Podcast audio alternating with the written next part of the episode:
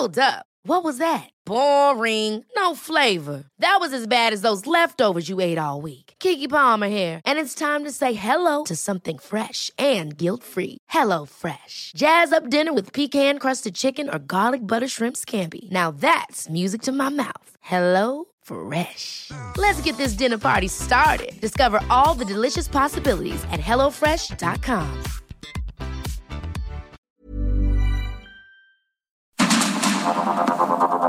Heraldo Media Group presenta Sergio Sarmiento y Lupita Juárez. Información veraz y oportuna con un toque personal y humano.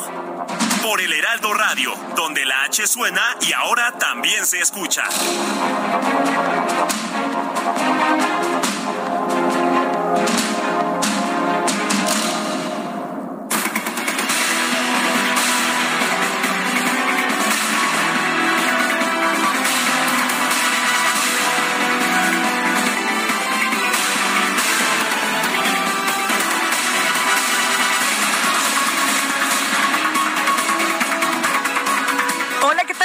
Saludarlos esta mañana. que creen? Ya es 6, es 6 de julio, es miércoles y se está yendo también rapidísimo esta pues eh, segunda etapa, ¿no? Del, del año, este eh, segundo semestre del 2022 y como siempre todo el equipo listo para llevarles lo que es noticia, lo más importante.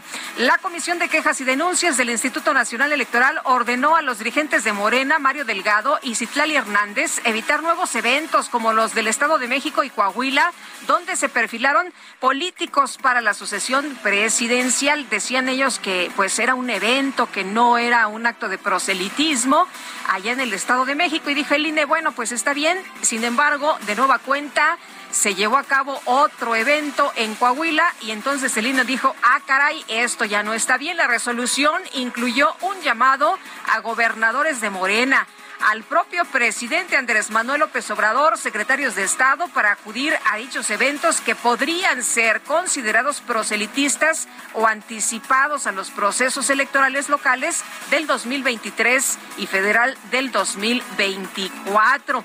Ya sabe que el presidente pues tiene ahí sus...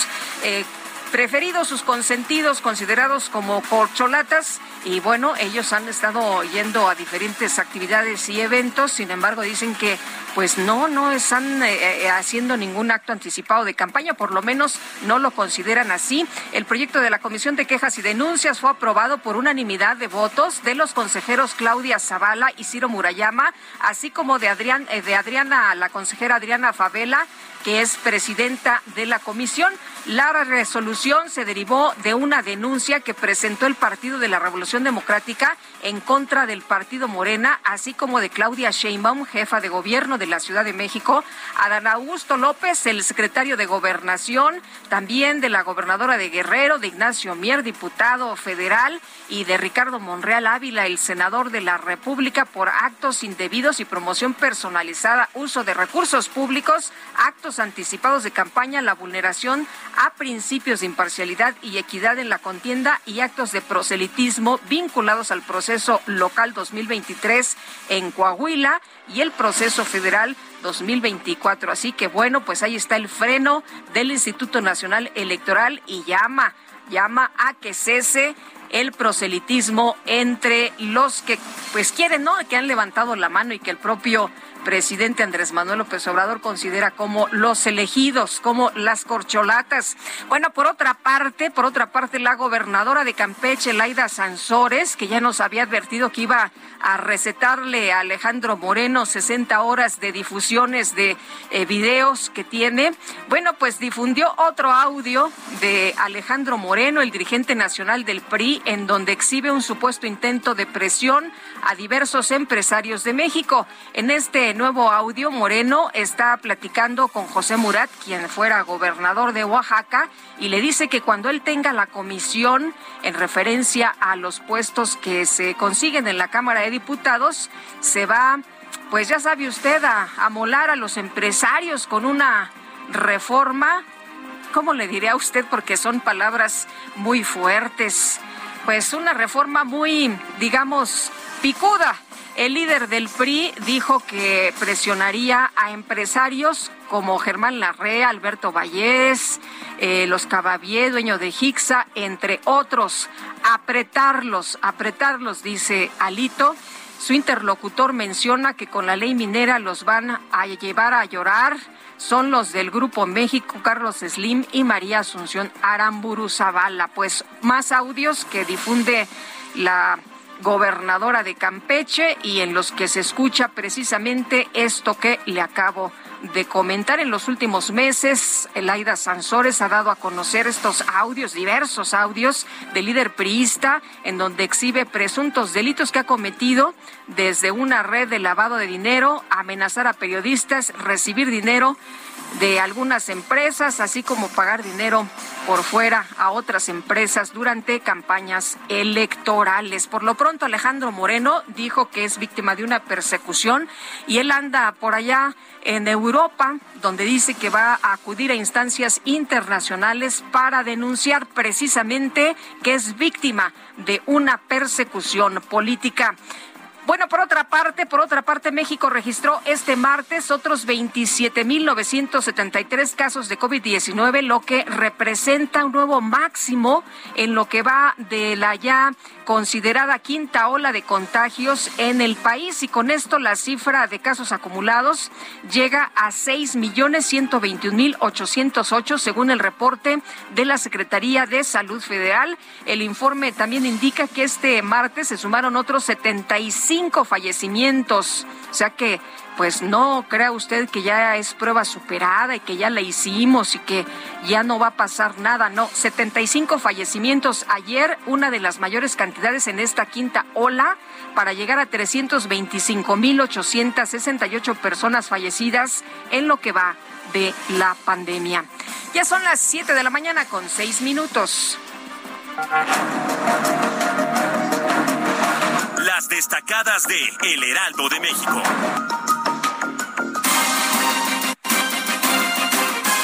Y está con nosotros aquí en la cabina Itzel González con las destacadas. Itzel, ¿cómo te va? Muy buenos días. Muy buenos días, Lupita, queridos, queridas destacalovers. Ya llegamos a la mitad de la semana. Por fin, aplausos. Miércoles 6 de julio del 2022. Por supuesto que esta mañana, como todos los días, con muchísima información lo destacado, lo importante que se publica esta mañana en el Heraldo de México, así que comenzamos con las destacadas.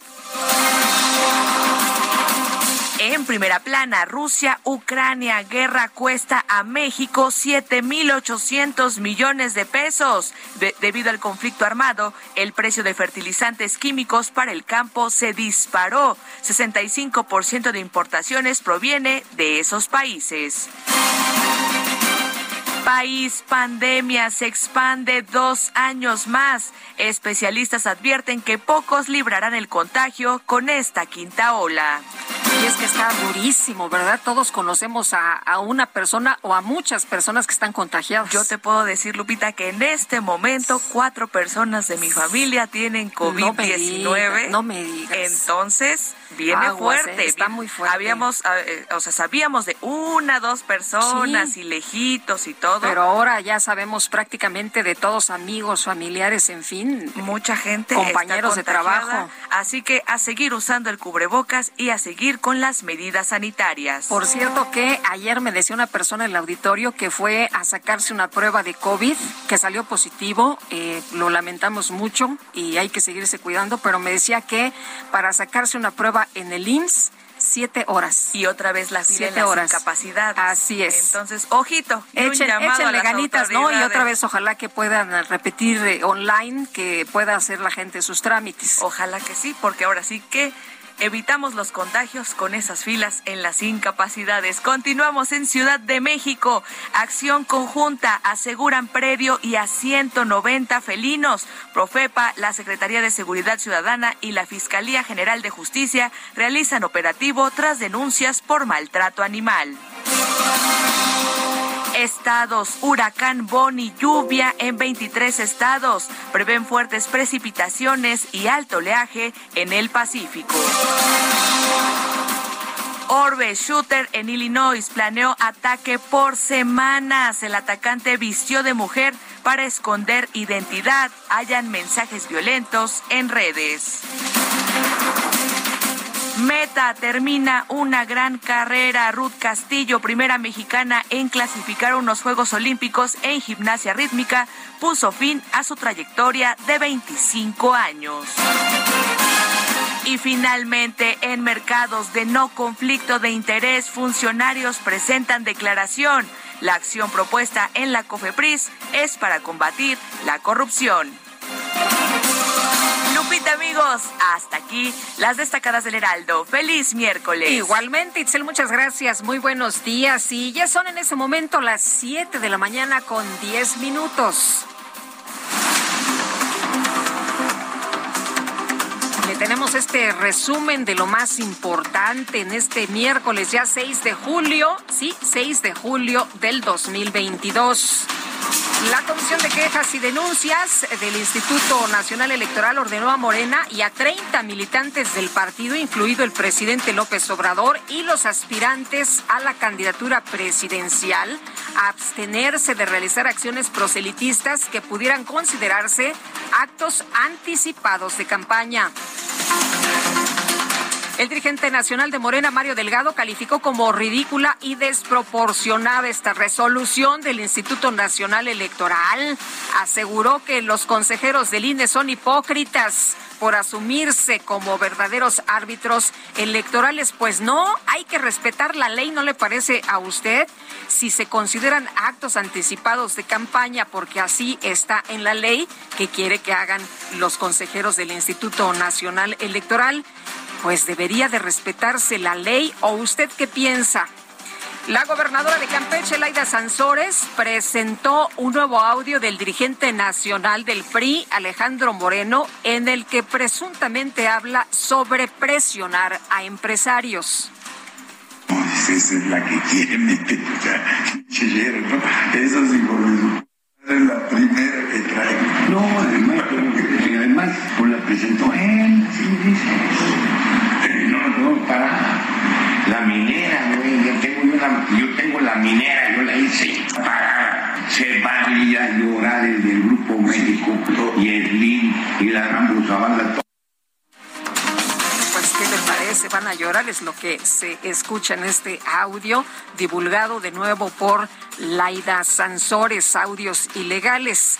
Bueno, la bancada del PRI en la Cámara de Diputados denunció que el dirigente nacional del partido, Alejandro Moreno, es víctima de una venganza política por la forma en que la Fiscalía General de Campeche pues llevó a cabo este cateo en su domicilio. Y el coordinador de Morena en San Lázaro, Ignacio Mier, reconoció que no ha sido correcta la forma en que las autoridades de Campeche han actuado en contra del líder nacional del PRI, Alejandro Moreno.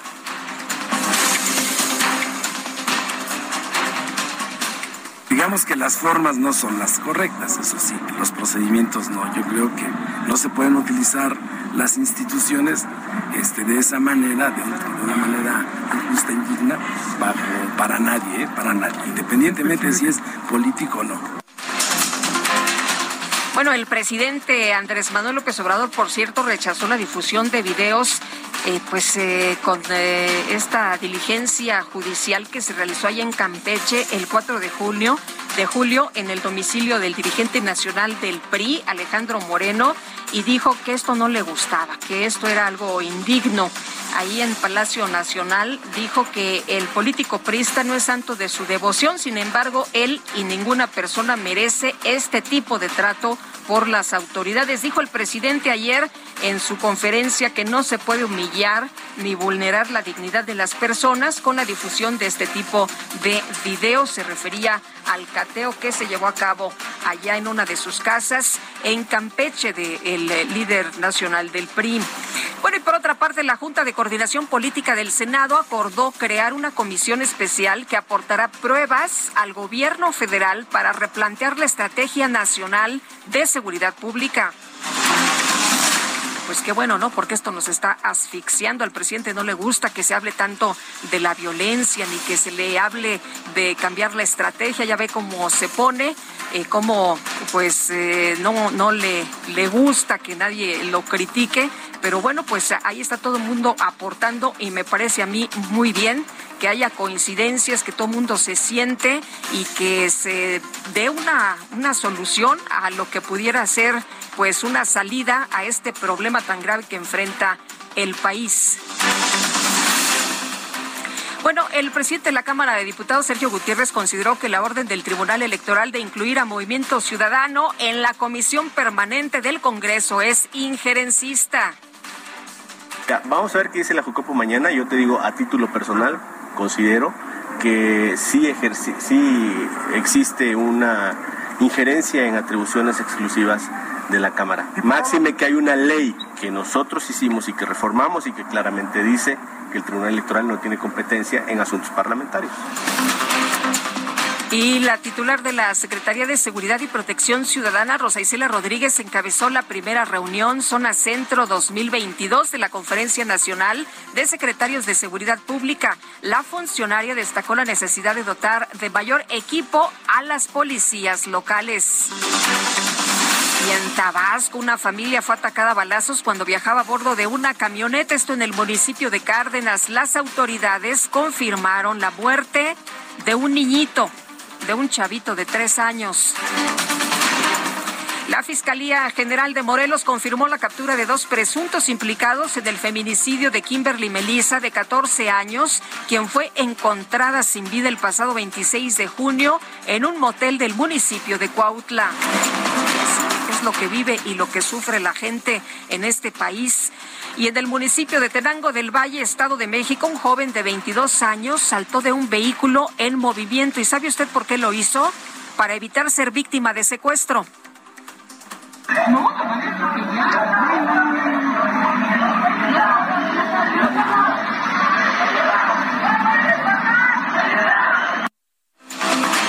De locura, de locura lo que sucede en México y la Arquidiócesis Primada de México anunció que se va a sumar a la jornada de oración por la paz convocada por la Conferencia del Episcopado Mexicano ante la ola de violencia que enfrenta México. Este martes fue detenido en Monterrey, Nuevo León, Octavio Leal Moncada, líder de las autodefensas de Tamaulipas, conocidas como la columna armada, se le acusa por el delito de homicidio calificado.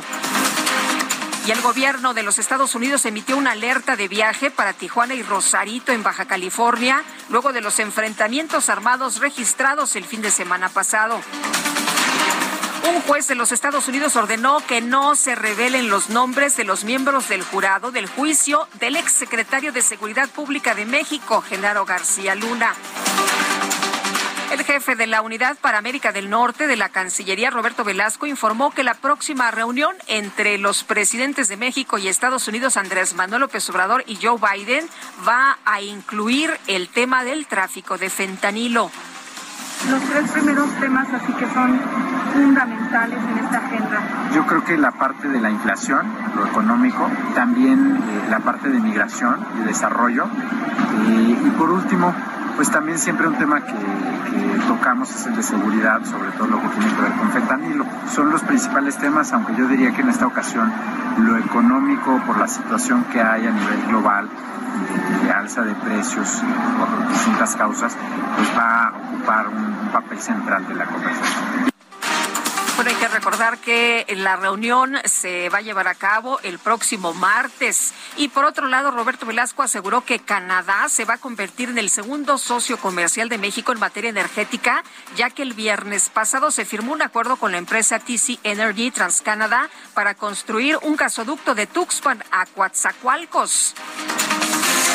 El Consejo Mexicano de Negocios, la Mesa Redonda de Negocios de los Estados Unidos y el Business Council of Canada llamaron a los gobiernos de los tres países a no adoptar medidas que afecten los, beneficios del TEMEC. Y al participar en las juntas binacionales 2022 organizadas por la Coparmex, Laura Sima, directora de la oficina del Departamento de Energía de la Embajada de, de Estados Unidos, advirtió que México no puede tener éxito si persiste la opacidad y la falta de certeza para los inversionistas. Este martes, el presidente Andrés Manuel López Obrador recibió en Palacio Nacional al empresario Carlos Slim, dueño de Grupo Carso. No se informó qué temas abordaron. Se dijo que pues estuvieron ahí en una comida que estuvo larguita, alrededor de unas tres horas. La jefa de gobierno de la Ciudad de México, Claudia Sheinbaum, realizó un recorrido de supervisión por las obras de rehabilitación de la línea 12 del metro. La mandataria capitalina explicó que aún no hay una fecha para que se reanude el servicio. No quisiéramos dar una fecha exacta. Vamos a estar informando cada mes. De hecho, voy a estar viniendo para hacer una supervisión personal y eh, vamos a informarle a los usuarios exactamente la fecha en la que podemos poner en marcha nuevamente la línea 2. Enrique Orcasitas y Moisés Guerrero, exfuncionarios señalados por la Fiscalía de la Ciudad de México como probables responsables del desplome de la línea 12, denunciaron penalmente a Nacheli Ramírez, la titular de la Comisión de Derechos Humanos local, por encubrir deficiencias del Ministerio Público en la investigación de este caso. La Secretaría de Seguridad Ciudadana de la Ciudad de México informó que en coordinación con la Procuraduría Federal de Protección al Ambiente aseguró el refugio de animales silvestres de la Fundación Black Jaguar White Tiger por uso indebido de suelo y también maltrato animal. La Profepa informó que en este santuario fueron hallados 190 felinos, 17 primates y dos coyotes, los cuales serán sometidos a una revisión veterinaria para conocer su estado de salud. Y la Secretaría de Salud informó que este martes se registraron 27.973 casos nuevos de COVID-19 en México, así como 75 muertos. Hay que seguirnos cuidando, hay que seguir aplicando las medidas de protección. Las autoridades de los Estados Unidos confirmaron que Robert Crimo, el sospechoso del tiroteo de lunes pasado en Highland Parks, en Highland Park, Illinois, fue acusado de siete cargos, siete cargos de asesinato en primer grado. Ayer murió la séptima víctima. En información deportiva, el tenista serbio Novak Djokovic se impuso sobre el italiano Yannick Sinner, con lo cual obtuvo su pase a las semifinales del torneo de Wimbledon. Hello, darling. This is Louis, darling. It's so nice to have you back where you belong. You looking swell, tell, darling. You still growing, you still growing, you still going strong. ¿Y qué le parece la música? Estaremos escuchando a Louis Armstrong y esto se llama Hello Dolly. Louis Armstrong, que fue trompetista, cantante estadounidense de jazz, una de las figuras más importantes, innovadoras, carismáticas en la historia del jazz. ¿Le parece bien? Murió en 1971, el 6 de julio, allá en Nueva York, en los Estados Unidos.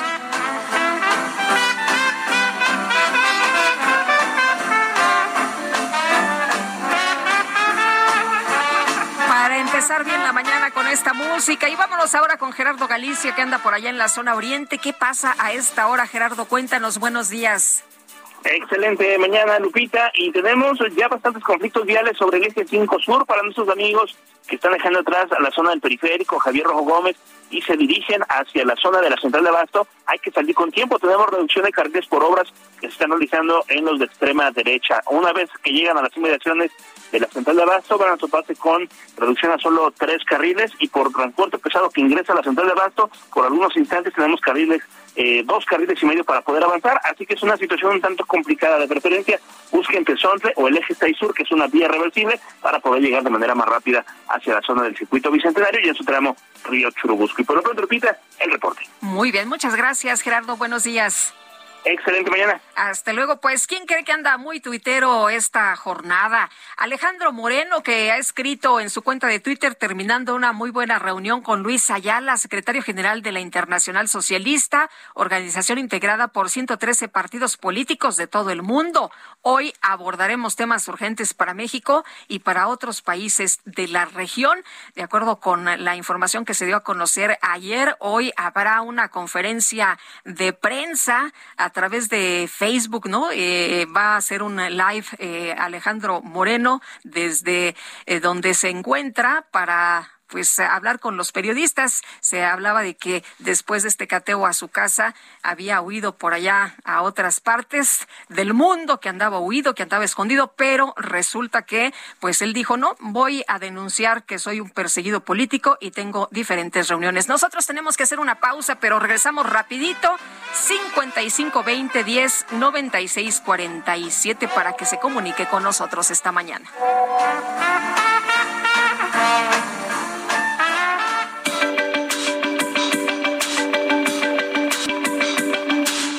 Sarmiento y Lupita Juárez quieren conocer tu opinión, tus comentarios o simplemente envía un saludo para ser más cálida esta mañana. Envía tus mensajes al WhatsApp 55 20 10 96 47.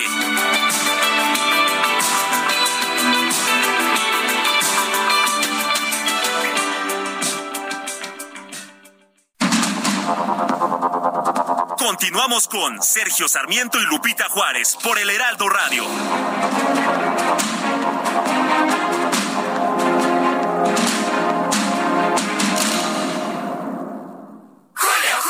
Llegó el ahorro. Aprovecha el 3x2 en toda la ropa exterior de verano. Sí, 3x2. Y además, 40% de descuento en toda la papelería. Sí, 40% de descuento. Con Julio, lo regalado te llega. Solo en Soriana. A julio 10. Aplica restricciones.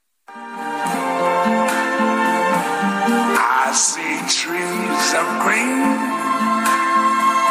red roses. I see them blue me and you. And I think to myself, what a wonderful world.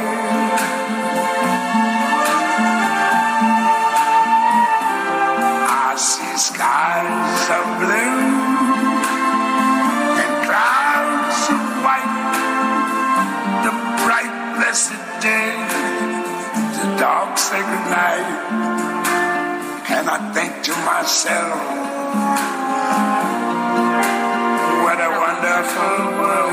Así se llama precisamente esta canción que pues ha considerado un himno a la felicidad. No sé si a usted le cambia pues el día cuando escucha esta canción. La canción describe pues la delicia del cantante por las cosas más simples, más simples de la vida de cada día y tiene este tono optimista con esperanza en el futuro, por supuesto.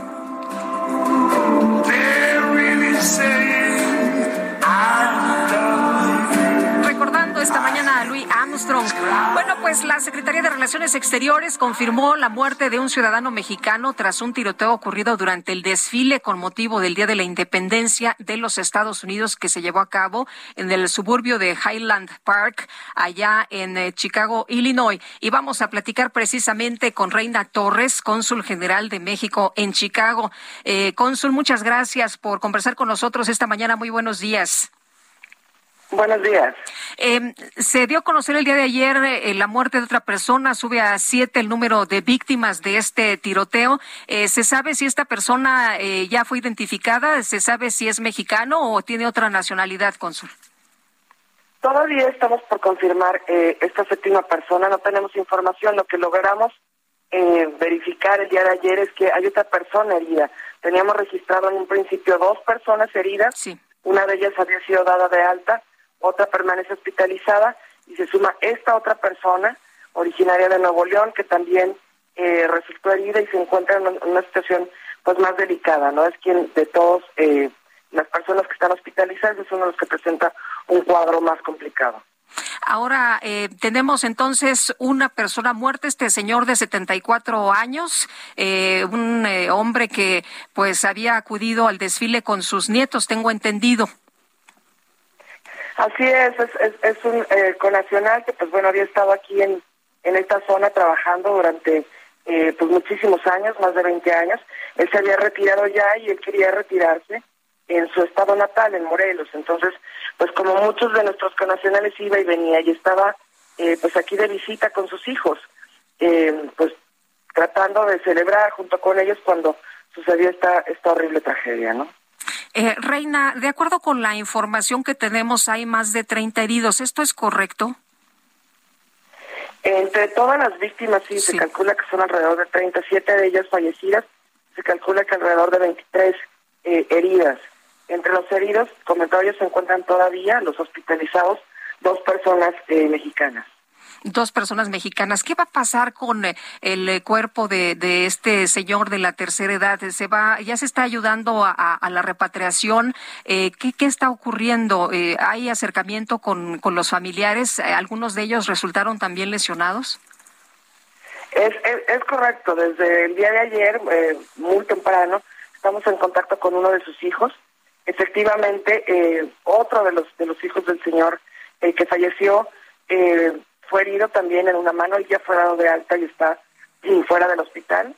Eh, y estamos justamente en el proceso pues de coordinar con las autoridades de repatriación de sus restos al estado de Morelos. Esta es una situación un poco más compleja porque se trata de una investigación en curso y una investigación pues por por, por un, un crimen como como este no entonces intervienen las autoridades policíacas y estamos ahorita en espera de que el forense pues dé luz verde de que ya se realizó todos los eh, procesos que se tienen que realizar para que los restos del señor puedan estar en la funeraria. Entonces inicia ya todo el papel y esperamos eh, pues que lo más pronto posible, como es la voluntad de la familia, puedan estar los restos ya en, Morelos. ¿Qué pasa con las personas que perdieron la vida eh, en, este en este tiroteo? Em, hay ya están plenamente identificadas eh, los mexicanos en el caso de los mexicanos y si hay contacto con los familiares, ya se tiene el contacto directo con todos ellos. Tenemos contacto ya con todas las familias de las personas que tenemos identificadas. Eh, se trata hasta este momento de tres familias. Una de ellas la del conacional fallecido y las otras dos de las dos personas que permanecen en el hospital. Estamos tratando de verificar la identidad de la séptima persona. Ayer a mediodía nos decía el, forense del condado que ya no había más personas, eh, ya no había posibilidad de que hubiera otra mexicana, pero con esta séptima persona que, que se reportó como fallecida, em, pues tenemos que reiniciar los procesos para verificar que efectivamente esta séptima persona no sea mexicana. Entonces, pues seguimos trabajando con las autoridades, las autoridades policíacas. Tenemos instrucciones eh, muy precisas del canciller Ebrard para hacer todo lo que esté a nuestro alcance para eh, verificar que eh, se tenga toda la asistencia que requieren las, las personas mexicanas, ¿no? Eh, cónsul, un día que debió haber sido de, felicidad y de alegría, ¿no? De, de, la gente que sale, pues prácticamente toda en familia a disfrutar, se convirtió en esta pesadilla. Pues sí, es, es muy triste. Eh, de verdad, la comunidad aquí en, todo el estado de Illinois está, está de luto. Eh, nuestra, nuestro país, la, sobre todo la ciudad de Puerto Vallarta, tiene una relación muy especial. Tiene una relación con Highland Park. Son ciudades hermanas desde hace más de 20 años. Entonces, hay una comunidad en Highland Park que viaja con mucha frecuencia a Puerto Vallarta, eh, hacen muchas actividades culturales. Entonces, por muchas, por muchos días, además, hay conexiones, ¿no? Conexiones de amistad eh, entrañables entre, entre México y, y esta, esta ciudad suburbana. Además, muy cerca de ahí está uno de los centros urbanos donde se concentra una mayor población mexicana, que es Waukegan. Y eh, pues como sucede en estos casos, mucha gente trabaja en, en Highland Park, mucha gente de Waukegan. Es el caso, por ejemplo, de varios miembros de la familia de la familia del conacional fallecido, ¿no? Entonces hay muchos vínculos con, con, con Highland Park. Además, bueno, pues esta, esta terrible tragedia que, como usted dice, eh, pues era un motivo de celebración y sucede una cosa como esta. Eh, hay muchas eh, conversaciones, muchos diálogos se han abierto eh, en torno al tema de, las armas, el uso de armas de fuego en estos actos violentos. sabemos que este es un debate interno en el cual pues nosotros somos muy respetuosos, pero en el marco de esta acción que, que, se ha tomado por parte del gobierno de México para demandar a las compañías eh, fabricantes de armas, pues continuamos esta conversación nosotros. Eh, vemos, vemos que las autoridades locales, el, gobernador, la, alcaldesa de la ciudad de Chicago, han visto con mucha simpatía la acción del gobierno de México de demandar a las empresas y ellos por su parte están pues tomando medidas para tener mejores mecanismos de rastreo, por ejemplo, de las armas, ¿no?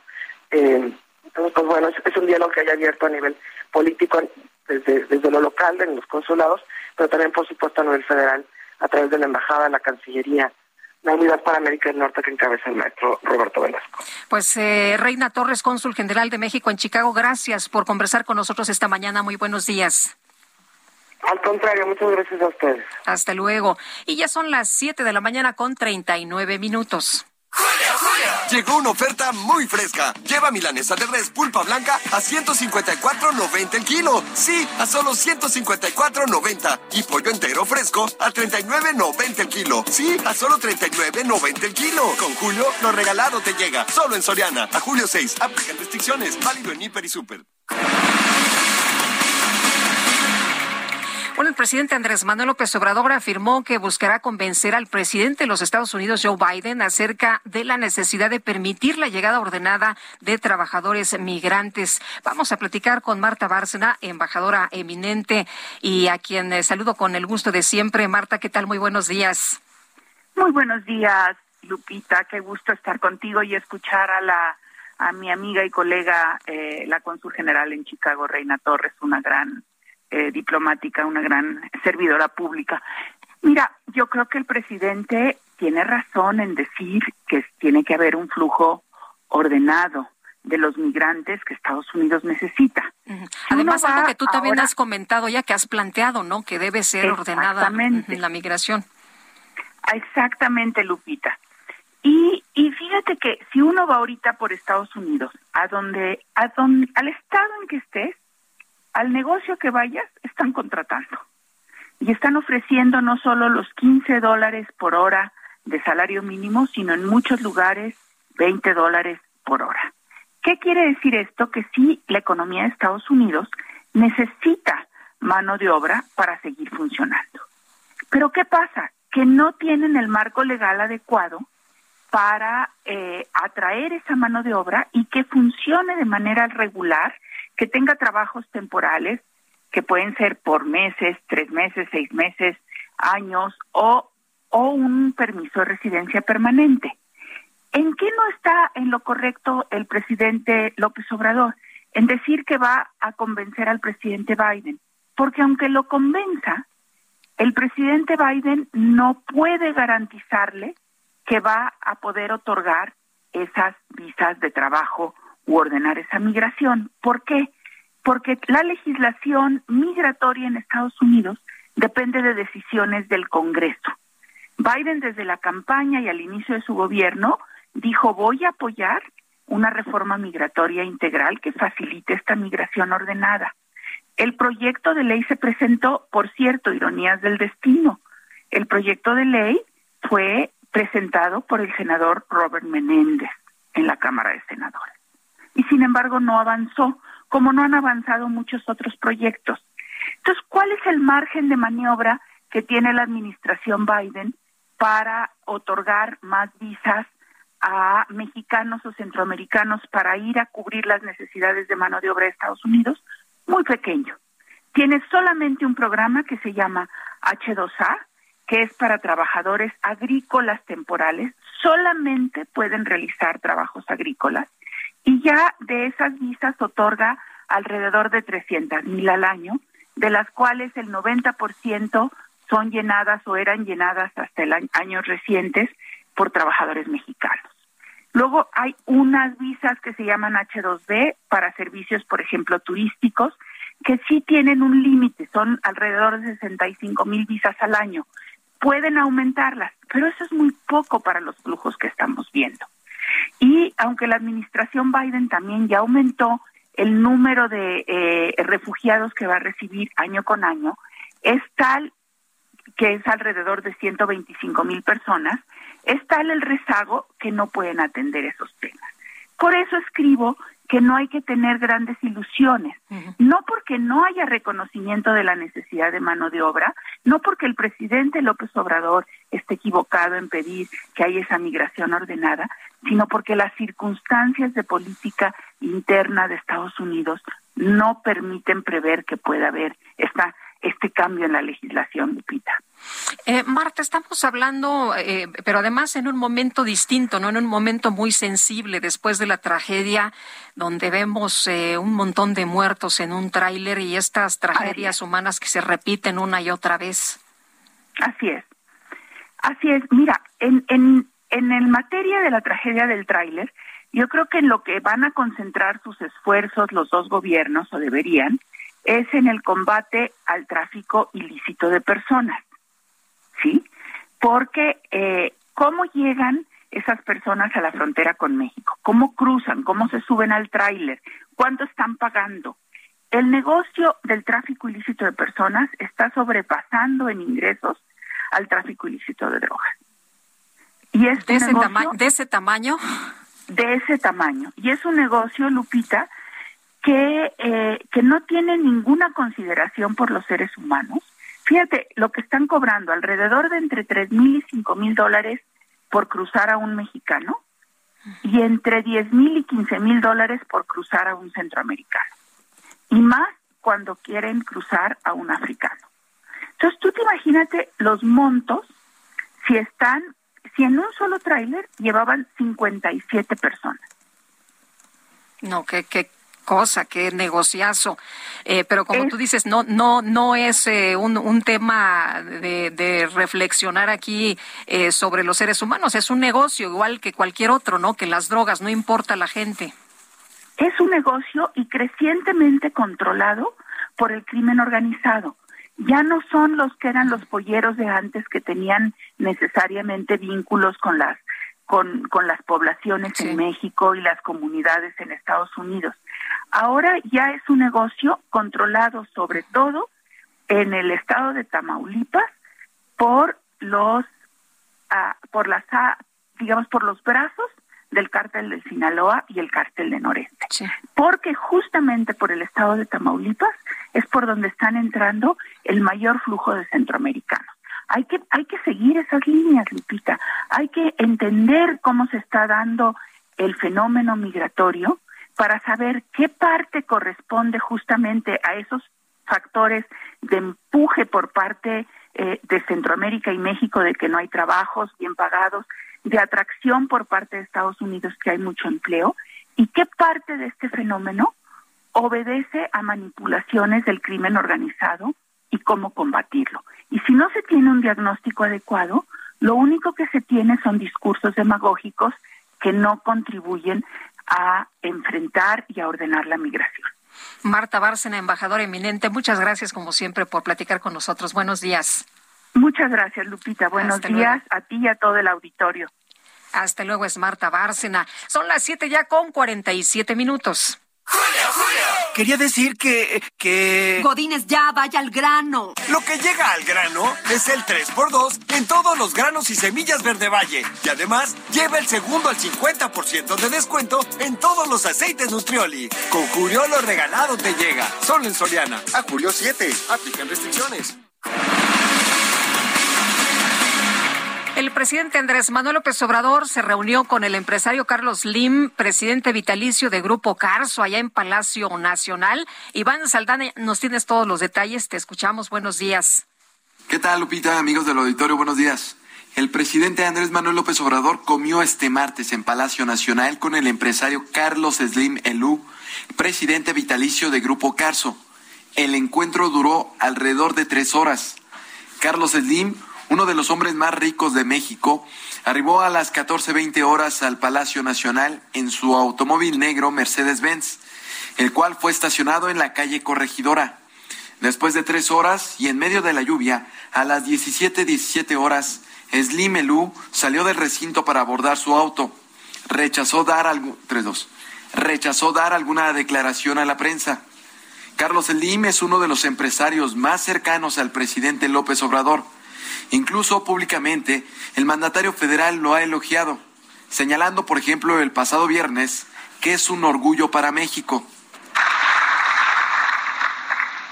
Quiero hacer un reconocimiento, un homenaje al empresario eh,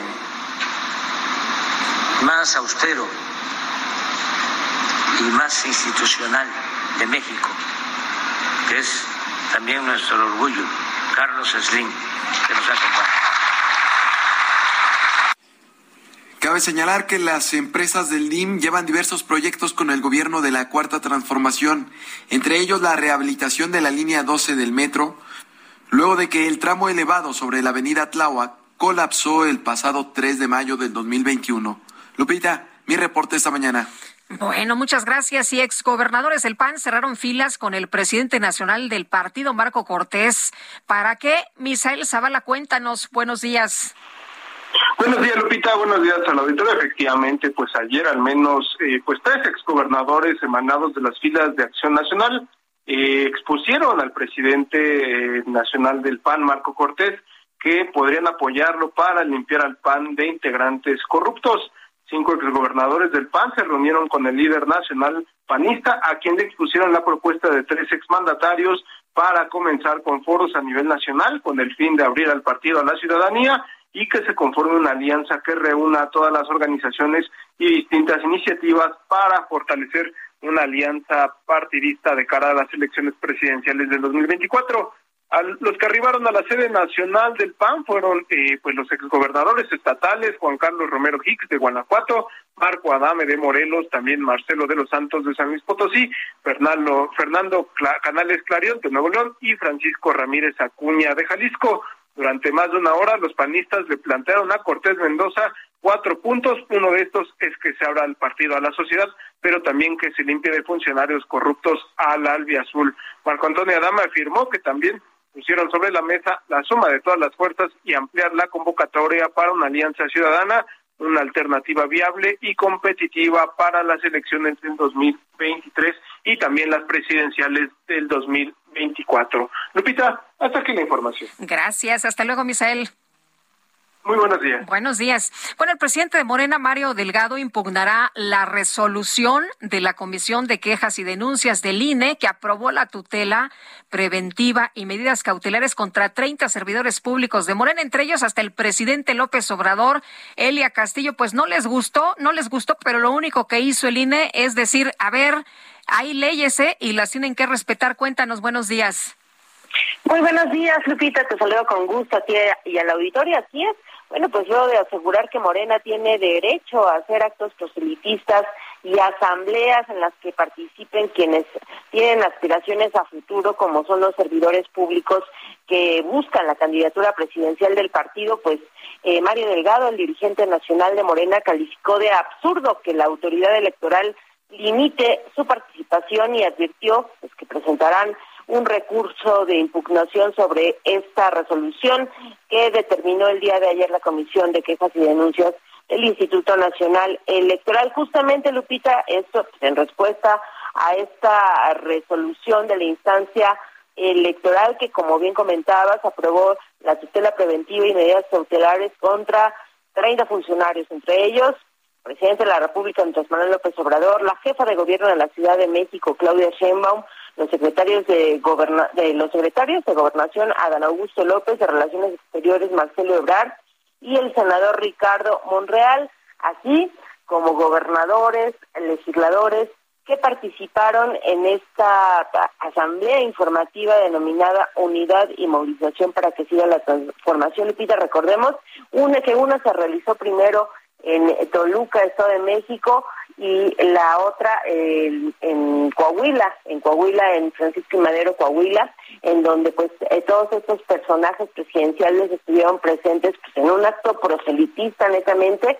La primera vez, Lupita, en Toluca, pues el Instituto Nacional Electoral señaló, eh, eh, declaró improcedentes las medidas cautelares por este evento, toda vez que era el único no no no es no se, pensaba que era un acto aislado no un acto del partido. Exactamente pero pues se llevó a cabo ocho días después justamente este eh, acto en Toluca eh, perdón, en, Coahuila, en donde, bueno, pues se, configuró que hay actos anticipados de campaña, por lo cual llamó a esos funcionarios a, pues evitar este tipo de actos masivos proselitistas y además les ordenó retirar de sus eh, cuentas, eh, de sus redes sociales, todos los posts que realizaron respecto a este evento en Francisco y Madero, Coahuila. Este es el reporte que tengo y bueno, hay que esperar a que eh, Mario Delgado presente justamente esta impugnación respecto a esta resolución de la Comisión de Quejas y Denuncias del. Muy bien, pues estaremos muy atentos. No les gustó nadita que los limitaran, pero bueno, pues se tiene que aplicar la ley, se tiene que respetar la ley. Muchas gracias, Elia. Muy buen Buenos días también para ti. Y nosotros queremos escucharlos, por supuesto, a través de nuestro número de WhatsApp. Nos puede escribir o también nos puede dejar eh, un mensajito ahí de voz. Quisiera escucharlos esta mañana. 5520 10 96 47. Le repito nuestro número: 5520 10 96 47. Ahora sí lo dije bien, ¿verdad, Quique? No les di el número de mi casa. Bueno, pues ahí está. Ahí recibimos sus comunicaciones. Tenemos que hacer una pausa y regresamos.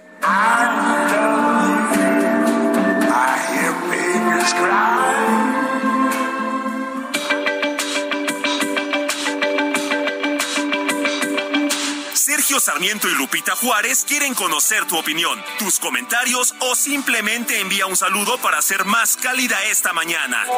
Envía tus mensajes al WhatsApp 55 20 10 96 47.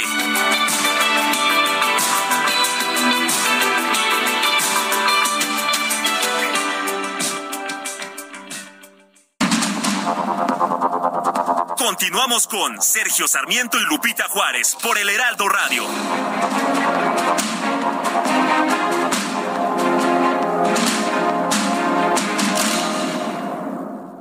¿Sabías que tienes un superpoder en tus manos? Con la API Web de Cinepolis, compra tus boletos sin hacer fila y recibirás un cupón en tu correo para que puedas disfrutar de un Maxi Comics por solo 219 pesos.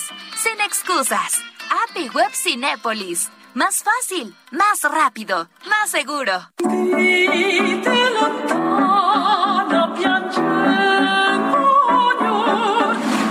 Como hoy, en 1845, nació en la Ciudad de México Ángela Peralta. Fue una soprano y compositora mexicana del siglo XIX de fama internacional, conocida como el Ruiseñor mexicano.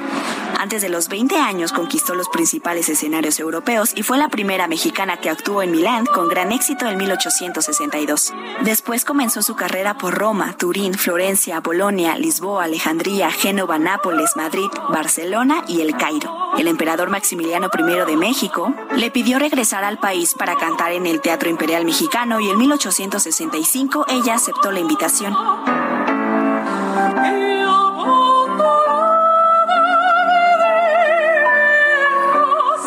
Realizó presentaciones en Guanajuato y León. En Guadalajara inauguró el Teatro Juan Ruiz de Alarcón, hoy Teatro de Gollado. Ante la caída inminente del régimen imperial, se trasladó al puerto de Veracruz y se embarcó a Europa. Sin embargo, años después, volvió a México. Falleció el 30 de agosto de 1883 a los 38 años en Mazatlán, Sinaloa. Sus restos fueron trasladados a la Rotonda de las Personas Ilustres en abril de 1937. En Mazatlán, San Miguel de Allende y en la Ciudad de México existen teatros que llevan el nombre de Ángela Peralta en su honor, así como la calle peatonal junto al Palacio de Bellas Artes entre Juárez e Hidalgo.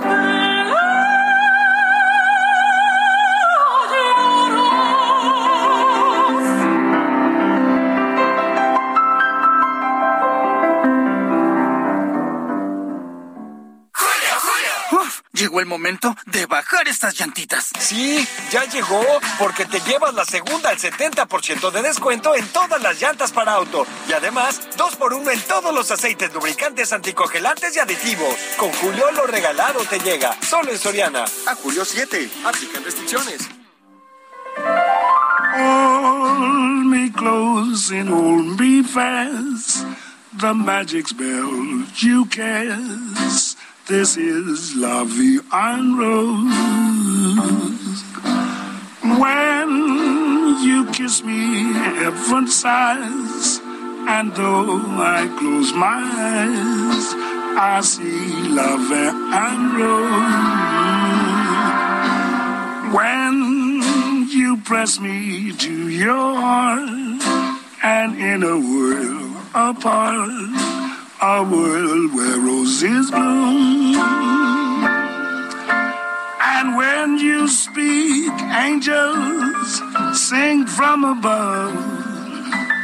Everyday void seems to turn into love song. Give your heart and soul to me, and life will always bleed. ¿Qué le parece la vida en rosa, la vida en que estamos escuchando esta mañana con Louis Armstrong?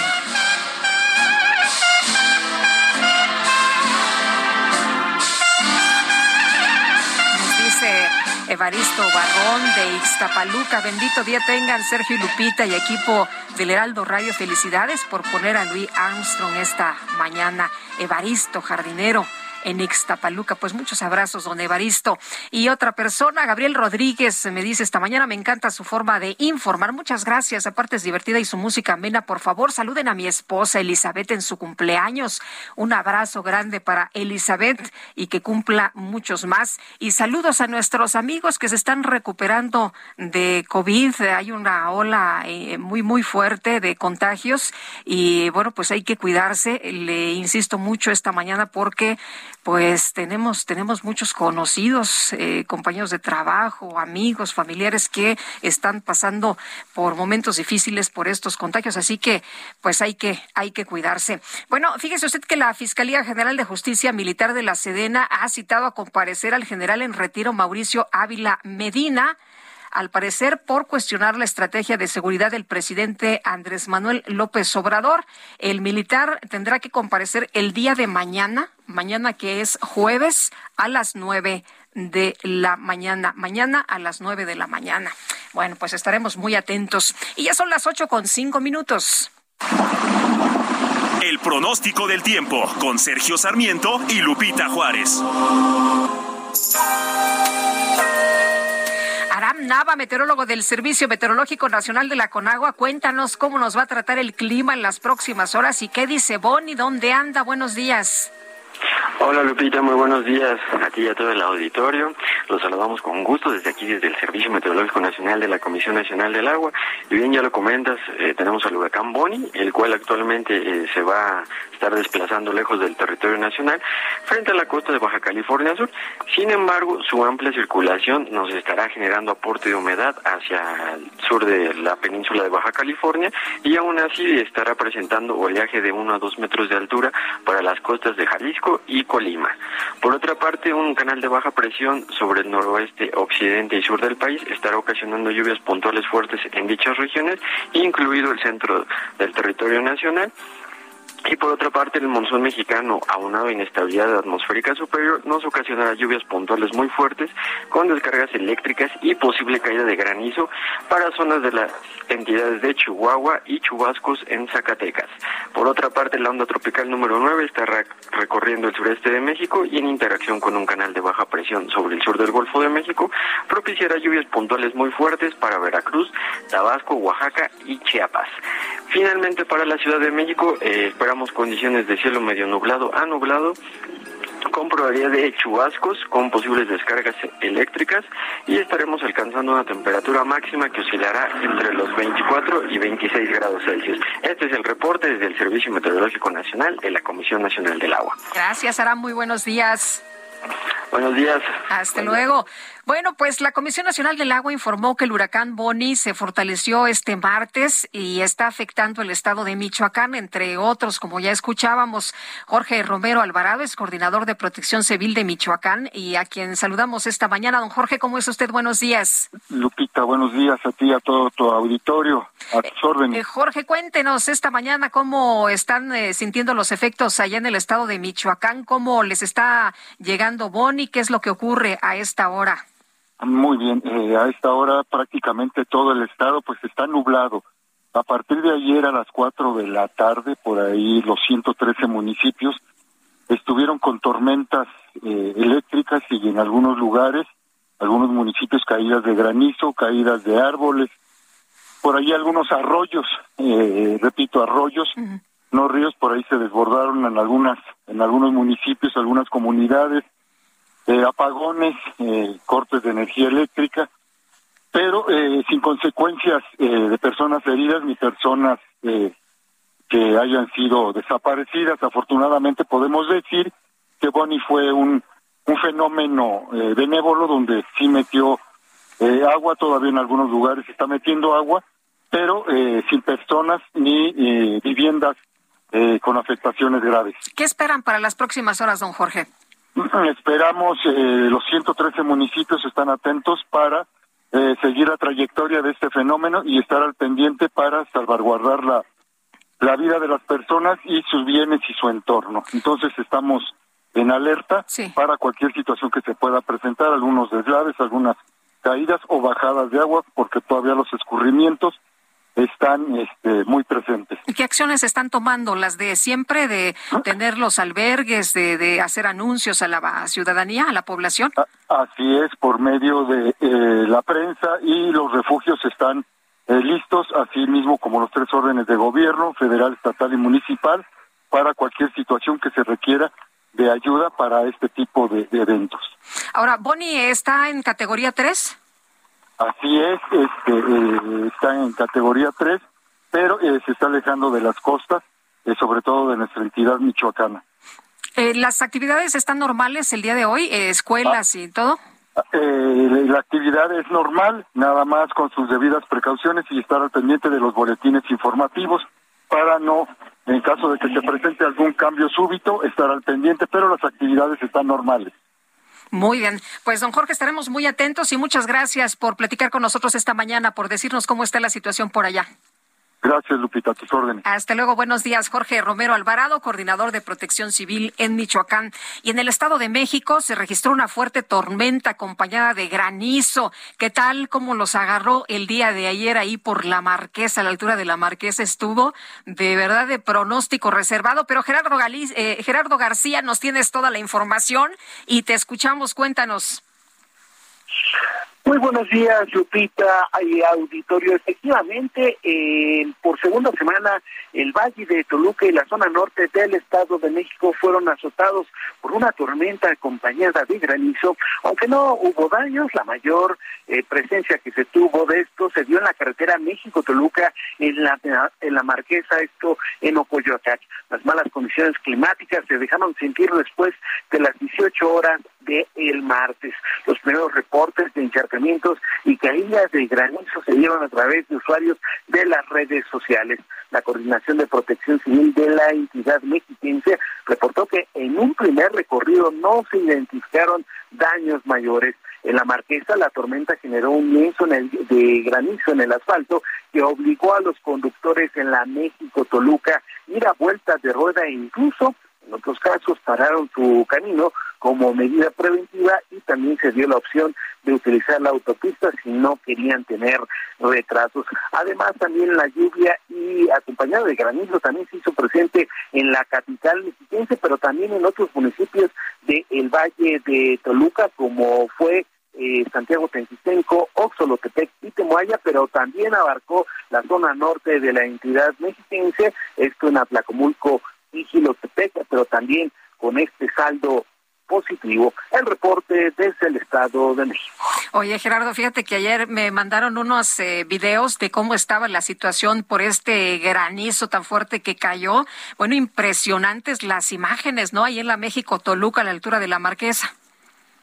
Sí, efectivamente, tuvieron que ir a vueltas de rueda estos vehículos y eh, se, pintó de blanco el asfalto en esta carretera importante que conecta con la de la capital del país y se tuvieron y los conductores tuvieron que tener precaución si hubo retraso y por ello también se pedía que tuvieran como alternativa si no querían tener retraso la autopista para llegar a su destino en tiempo y forma y también eh, la semana pasada fue aquí en la capital mexiquense donde hubo mayores estragos, incluso se reportaron 150 eh, árboles arrancados, eso fue la semana pasada, por lo que es el día de ayer, pues eh, las autoridades dieron un saldo positivo a, a pesar de que se presentó esta tormenta acompañada de granizo. Así es, muy bien, muy aparatosas las imágenes, impresionantes. Muchos de plano se tuvieron que parar porque no podían seguir transitando. Gerardo, gracias, muy buenos días.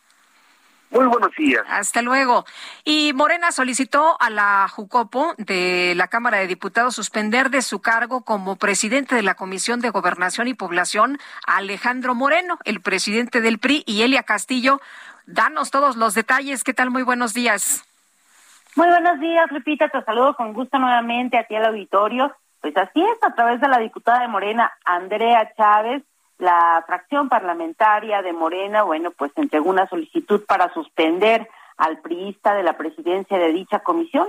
Sin embargo, Lupita, pues cabe eh, recalcar que no existen antecedentes de que un órgano de gobierno de la Cámara de Diputados haya suspendido a un presidente de comisión. En el escrito se refiere que eh, pues Alejandro Moreno incurre en conflicto de interés como servidor público al tener investigaciones penales y administrativas en su contra y al mismo tiempo estar eh, al frente de la Comisión de Gobernación y Población, por lo que pues solicitó justamente la diputada de Morena, Andrea Chávez, a la Junta de Coordinación Política que actúe para evitar que el diputado priista abuse de su autoridad intentando obstaculizar o influir en la investigación en curso. Andrea Chávez señaló que en caso de que no proceda con esta suspensión eh, del también dirigente nacional del PRI, pues se violentan los principios del Código de Ética de la Cámara eh, de Diputados y la Ley General de Responsabilidades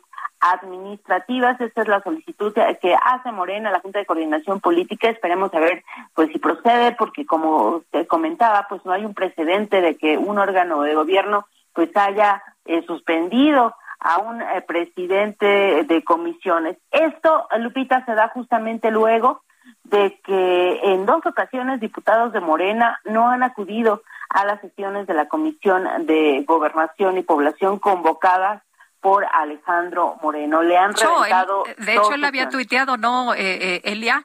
Eh, en, su, en su cuenta personal decía, bueno, nosotros ahora, ahora estamos de nuevo trabajando y miren quién, quiénes no llegaron. Así es, van dos sesiones que, que se revientan, que Morena revienta estas dos sesiones de la Comisión de Gobernación con su eh, pues sin asistencia porque eh, son 15 legisladores eh, de Morena y con la con sus aliados eh, son 18 18 legisladores de esta comisión y sin ellos pues no se logra el quórum necesario para poder realizar reuniones de trabajo así que bueno pues no han asistido esos legisladores, se da esta, esta solicitud a la Junta de Coordinación Política y esperemos a ver si procede, si el órgano de gobierno la acepta. Cabe eh, recordar que la Junta de Coordinación es presidida por eh, Rubén Moreira, por el periodista Rubén Moreira, sin embargo, en este órgano de gobierno pues aplica el voto ponderado, así que Morena y aliados lo tienen. Si ellos deciden que pues aprueba, claro, habría que ver bajo qué fundamento legal, bueno, pues ah, podría ser la primera vez en la historia de la Cámara de Diputados en la que eh, la Junta de Coordinación Política suspenda a un eh, presidente de comisión de sus funciones de presidente. Bueno, pues a ver cómo se pone. Gracias, Elia. Muy buen día. Buenos días. Pues sí le han hecho el vacío a Alejandro Moreno. Y en otros, en otros eh, asuntos, vamos con Jorge Almaquio. La Cámara de Diputados dará hoy la respuesta a la exigencia de Movimiento Ciudadano para tener un espacio en la Comisión Permanente del Congreso de la Unión. Jorge, adelante. Buenos días. Gracias, Lupita, amigos del Heraldo Radio. Así es, será este miércoles cuando la Cámara de Diputados dé respuesta a la exigencia de Movimiento Ciudadano para tener un espacio en la Comisión Permanente del Congreso de la Unión. Apenas este lunes, la Suprema Corte de Justicia de la Nación desechó la controversia constitucional promovida por el presidente de la Cámara Baja, Sergio Gutiérrez Luna, para eliminar la decisión del Tribunal Electoral del Poder Judicial de la Federación que ordena integrar a MC en la permanente. El coordinador parlamentario de Morena en San Lázaro, Ignacio Mier, indicó que ha habido negociaciones negociaciones que van adelantadas y la resolución final se dará a conocer en la reunión que sostendrá la Junta de Coordinación Política. Sus palabras. Llegamos a un acuerdo hace ocho días de que el día de mañana, a través del diálogo de la, de la comunicación política y el sustento jurídico, darle una respuesta puntual a la sentencia que emitió el, el tribunal. Estamos en receso. Este, yo no quisiera anticipar lo que hemos venido construyendo. Ayer tuvimos una reunión. Mañana tendremos la definitiva y el, por la, hacia las seis de la tarde de mañana ya se podrá emitir en conjunto por parte de la Junta de Coordinación Política una respuesta al respecto. Sergio Gutiérrez Luna, presidente de la mesa directiva de la Cámara de Diputados, confirmó la reunión de este miércoles en la cual definirán si otorgan un espacio a MC en la comisión permanente, aunque insistió en que hay una intromisión del Tribunal Electoral.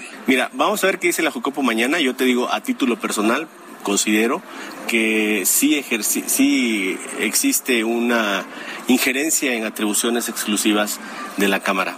Máxime que hay una ley que nosotros hicimos y que reformamos y que claramente dice que el Tribunal Electoral no tiene competencia en asuntos parlamentarios. El coordinador de la bancada de Movimiento Ciudadano, Jorge Álvarez Maínez, quien confió en que el diálogo y la vía jurídica sean la salida a la prórroga que concedió el tribunal al advertirse buena fe en este asunto, se congratuló de la decisión de la Suprema Corte y reiteró que la mesa directiva debe cumplir con el mandato judicial. Lupita, amigos, el reporte que les tengo. Buen día. Gracias, Jorge. Muy buenos días. Y bueno, el subsecretario de Desarrollo Democrático, Participación Social y Asuntos Religiosos de la Secretaría de Gobernación, César Yáñez, que estuvo en la congeladora muchos años, bueno, pues ahora ya está ahí en la Secretaría de Gobernación y muy activo, dijo que el gobierno federal respeta, pero no comparte la propuesta que lanzaron los obispos católicos de hacer un pacto con el crimen organizado para frenar la violencia en México. Se hablaba de un pacto social, pero vamos con Iván Saldaña, Iván Saldaña que nos tiene los detalles, te escuchamos, Iván. ¿Cómo estás, Lupita? Auditorio, buenos días. El gobierno federal respeta, pero no comparte la propuesta que lanzaron los obispos de la Iglesia Católica para hacer un pacto con el crimen organizado para frenar la violencia en México, indicó el nuevo subsecretario de Desarrollo Democrático, Participación Social y Asuntos Religiosos de la Secretaría de Gobernación, César Yaña Centeno y los llamados de los obispos de Zacatecas y de Morelos con respecto a hablar, acercarse con el crimen organizado para que ya no haya violencia? Pues esos son, son llamados muy respetuosos, pero no creo que los debamos de compartir como gobierno. Pero respetamos la decisión de ellos, porque además no es la iglesia, son solo. César Yáñez fue entrevistado al salir de Palacio Nacional luego de reunirse con el presidente de la República, Andrés Manuel López Obrador. Compartió que habló con el mandatario federal sobre las inquietudes de la Iglesia Católica. Y es que luego de los asesinatos de dos sacerdotes jesuitas en Chihuahua, el pasado lunes la Conferencia del Episcopado Mexicano hizo un llamado al diálogo social para construir la paz en el país. ¿Quise platicar esto con el presidente López Obrador esta mañana también? En la mañana hablamos del tema. Afortunadamente se han mejorado, creo yo, los canales de comunicación con ellos. Y vamos a seguir este, estableciendo puentes y vamos a seguir hablando para escucharlos de forma directa, pues, para que no haya malos entendidos ni nada por el estilo. Y bueno, entiendo preocupación, su interés por aclarar, eh, dar con los responsables de los asesinatos. Y estamos empeñados. Va a haber un Lupita, mi reporte esta mañana. Gracias, Iván. Muy buenos días. Bueno, el obispo de Zacatecas, eh, Sigifredo Noriega, Barceló, eh, pues eh, como usted sabe, un estado también eh, muy, muy azotado por la delincuencia organizada. Lo que él propuso fue un pacto social, incluso, incluso que pues eh, estuviera integrado por los delincuentes, un diálogo en el que se incluya a todo mundo, además de una amnistía, decía él, bueno, pues eh, si, si deponen las armas, si se integran a la sociedad, si hacen como pues eh, un castigo menor que, que apoye a la sociedad, pues entonces que se les perdone, que haya una amnistía para que pues no haya tanta violencia, que no haya tantos muertos en el país. Él decía, yo estado hablando de la necesidad de un pacto social, no es un pacto simplemente con las personas que están haciendo el mal, sino un pacto con toda la sociedad, incluso que los malhechores pudieran entrar de alguna manera. Esto lo decía el eh, religioso que, por cierto, se acordarán ustedes, dimos a conocer aquí, fue retenido por un grupo armado hace unos días en un retén cuando viajaba al estado de Jalisco. Y bueno, pues eh, ya el, el presidente Andrés Manuel López Obrador dio la bienvenida, ¿no? En su conferencia de prensa dijo, bueno, pues sí estoy de acuerdo con esto que han expresado en la iglesia, aunque pues eh, aclaró que el gobierno no negocia con delincuentes. Ahí está el debate en la mesa. Y Gerardo Galicia, que anda por la zona norte de la Ciudad de México, ¿cómo te va, Gerardo? ¿Qué nos cuentas esta mañana? ¿Qué más tenemos?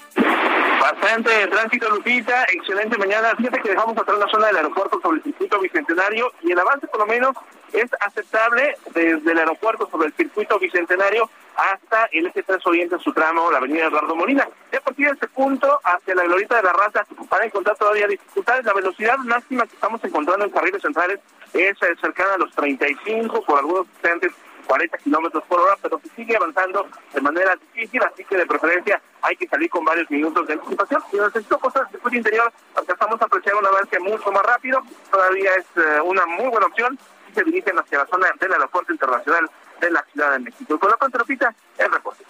Muchas gracias. Hasta luego, Gerardo. Buen día. Tenemos que hacer una pausa, pero regresamos de inmediato.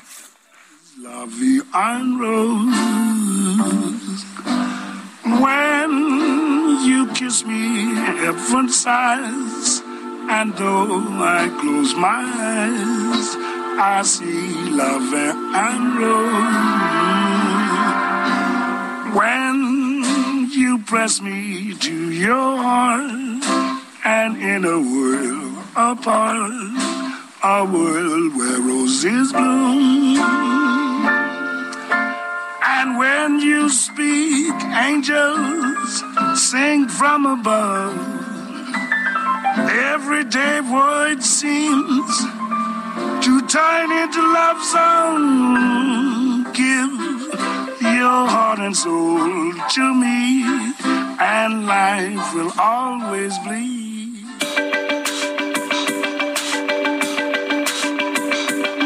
Sergio Sarmiento y Lupita Juárez quieren conocer tu opinión, tus comentarios o simplemente envía un saludo para hacer más cálida esta mañana. Envía tus mensajes al WhatsApp 55 20 10 96 47.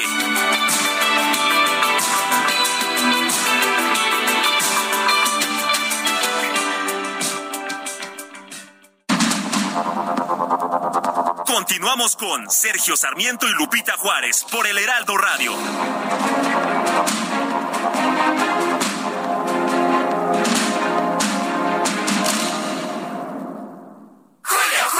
Llegó el ahorro. Aprovecha el 3x2 en toda la ropa exterior de verano. Sí, 3x2. Y además, 40% de descuento en toda la papelería. Sí, 40% de descuento. Con Julio, lo regalado te llega. Solo en Soriana. A julio 10. Aplican restricciones.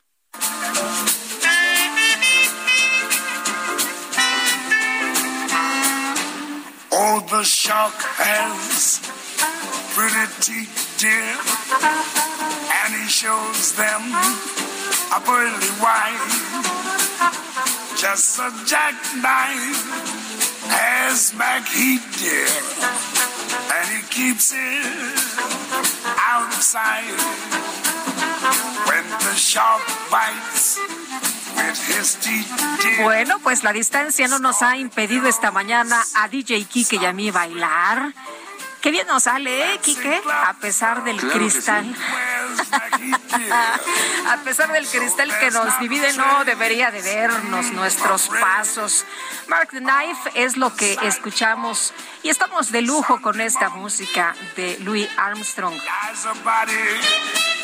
No está tan fácil. No, así que qué bueno que nos tocó escucharlo el día de hoy. Vámonos a los mensajes. Nos dice uno de nuestros radioescuchas, Gustavo. Hola Lupita, buen día. Soy radioescucha de ustedes desde que estaban hace muchos años en otra radiodifusora. Ayer fue víctima de robo en cruce de Naucalpan hacia Escapotzalco en el merititito cruce. Afortunadamente, solo fue cartera y celular. Imagínese nada más para conformarnos y decir solo fue cartera y celular y que pues no le hagan daño a uno, ¿no?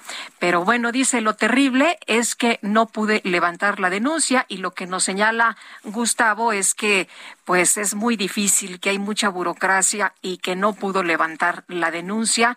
Qué bueno que estás bien, Gustavo, y qué lamentable que haya sido víctima de robo ahí en eh, el cruce de Naucalpan hacia Azcapotzalco. Nos dice otra persona, eh, Lupita, ¿se imagina usted cómo serían esos gobernantes que se promueven violando la ley, niegan que sean actos adelantados de campaña? Estas corcholatas consideran que todos somos tontos o que un saludo afectuoso para ustedes. Y Francisco, 1955, nos dice, está bien pedir una migración ordenada a los Estados Unidos, pero ¿por qué no hay fuentes de trabajo en México? ¿Por qué López no apoya a crear el trabajo en nuestro país? Es lo que nos comenta nuestro radio escucha Francisco, 1955. Ya son las ocho con treinta y tres minutos. Pepito, llegando a la casa vas a ver, te voy a lavar la boca con jabón. Ay, no, señora. Mejor aproveche y lléguele al 3x2 en todo el cuidado bucal. Y además, 3x2 en toda la jarciería y limpiadores de piso. Sí, 3x2. Con Julio, lo regalado te llega. Solo en Soriana. A julio 7. Aplican restricciones. El Químico Guerra. Con Sergio Sarmiento y Lupita Juárez. Químico Guerra, ¿cómo te va? Buenos días.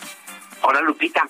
Lupita, les he hablado a Sergio y recientemente de las computadoras cuánticas y lo que representarán para nuestras vidas, ¿verdad? Cómo esto va a modificar definitivamente nuestra vida. Pero fíjense, ahora les voy a platicar de algo que está empezando a suceder y que tiene que ver y que parece ser de ciencia ficción, los mensajes cuánticos.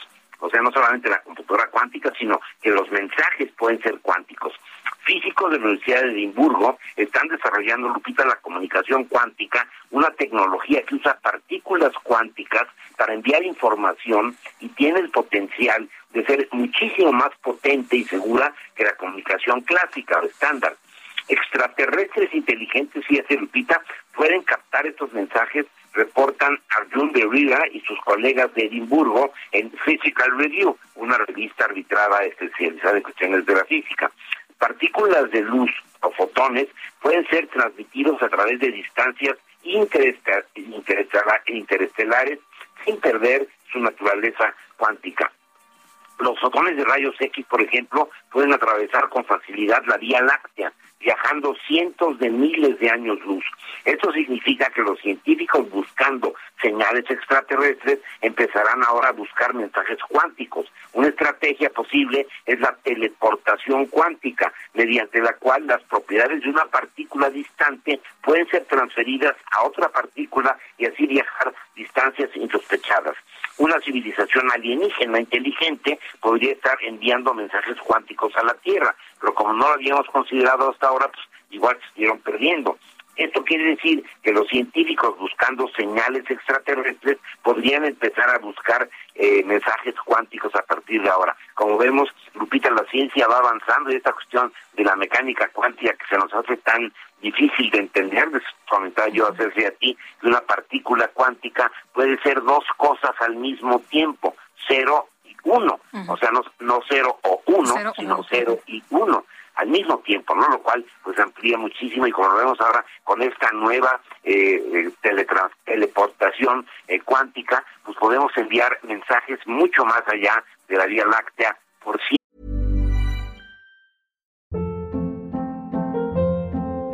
Hold up. What was that? Boring. No flavor. That was as bad as those leftovers you ate all week. Kiki Palmer here, and it's time to say hello to something fresh and guilt-free. Hello Fresh. Jazz up dinner with pecan-crusted chicken or garlic butter shrimp scampi. Now that's music to my mouth. Hello Fresh. Let's get this dinner party started. Discover all the delicious possibilities at hellofresh.com. que alguien nos está esperando que les mandemos ¿Qué tal? Bueno, pues hay que empezar a mandar nuestros mensajes a ver a ver qué hay en otras partes del universo. se podría hacer una mañanera cuántica. No, no, no la hagas. Bueno, muchas gracias, Químico. Al contrario, muy buenos días. Hasta luego, muy buenos días. Por cierto que hablando de mañaneras, el presidente López Obrador informó que la titular de la Semarnat, eh, María Luisa Albores, viajó a Nueva York para presentar una denuncia contra una empresa, Calizas Industriales del Carmen, Calica, debido al daño ambiental provocado en Quintana Roo. Vamos a escuchar.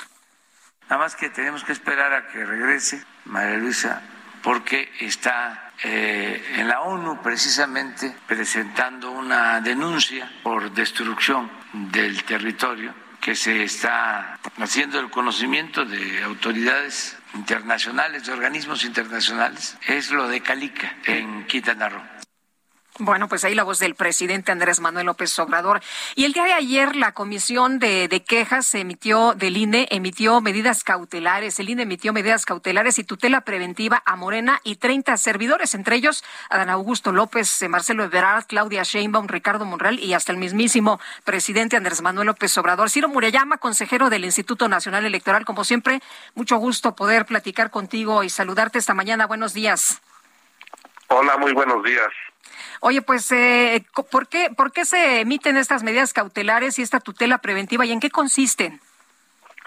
Claro que sí, Lupita. Mira, eh, recibimos en el Instituto Nacional Electoral una serie de quejas respecto a actos que ha venido haciendo el partido Morena y en el que participan diversos servidores públicos que ya referías, el secretario de Gobernación, la, eh, la jefa de gobierno de la Ciudad de México, el jefe del Senado, el canciller, eh, que eh, tienen pues los visos de ser actos proselitistas, eh, llamando a sacar gobiernos que siguen en el poder a nivel local, eh, posicionándose respecto a la elección de 2024, es decir, están adelantando las precampañas y las campañas de elecciones por venir, cuando la ley señala con toda claridad pues los tiempos de, las precampañas y de las campañas. Entonces, el INE, cuando recibió la denuncia sobre un acto que ocurrió en Toluca, pues, dijo, bueno, este es un acto aislado, eh, no tenemos elementos para decir que se trate ya del inicio de una suerte de precampaña, pero luego se hizo en el otro estado que va a tener elecciones locales el año que entra, que es Coahuila, y pues ya empezamos a ver una conducta sistemática que pues presumiblemente está adelantando los tiempos electorales, los calendarios, eh, están arrancando, digamos que sus actividades proselitistas y pues eso atenta contra la equidad en la contienda. Es como si en un eh, maratón alguien sale pues media hora antes que sus competidores, pues sería obtener una ventaja indebida. Entonces lo que el INE le dijo a Morena es pues no adelantes vísperas, este tienen que respetar los tiempos electorales, los servidores públicos tienen un deber de neutralidad, tienen prohibido por la Constitución hacer propaganda personalizada, se tienen que dedicar a gobernar y no a estar eh, siendo parte de campañas o precampañas y pues es un llamado a respetar el orden legal eh, para todos los actores políticos. En este caso fue Morena, si fuera algún otro partido, pues el criterio sería el mismo. Eh, Ciro, eh, no sé si has escuchado las declaraciones del presidente de, de, Morena, de Mario Delgado, que dice que es absurdo que la autoridad electoral los limite, que Morena tiene derecho a hacer asambleas. ¿Qué, qué piensas tú de, de esto? Eh, ¿Están limitando a Morena? ¿Eso es lo que pretende el INE? No, este Morena puede tener eh, su vida política interna. Lo que pasa es que estos son actos de proselitismo, es decir, si en los estatutos de Morena hay que hacer reuniones, renovar a sus dirigentes, revisar sus estatutos, adelante. Eh, lo que estamos viendo y ustedes, todos los medios de comunicación, pues lo que este reportaron y es evidente es que no se trata de la vida interna del partido, sino del inicio de precampañas. Ellos mismos han acuñado un término muy lamentable, creo yo, el de las corcholatas, eh, que serán destapadas, es decir, lo que estamos viendo pues son actos que tienen como objetivo ir eh, posicionándose públicamente de cara a elecciones por venir. Y eso pues no está permitido. Ellos eh, cuando estaban en la oposición exigieron y creo que con razón que los gobernantes pues no usaran sus cargos para obtener ventajas indebidas eso se subió a la constitución se metió la ley como un reclamo de equidad en la contienda que yo creo que es adecuado y pues si ellos lo exigían antes me parece pues muy llamativo que ahora no estén dispuestos a cumplirlo, pero lo hemos visto de manera sistemática con la revocación de mandato,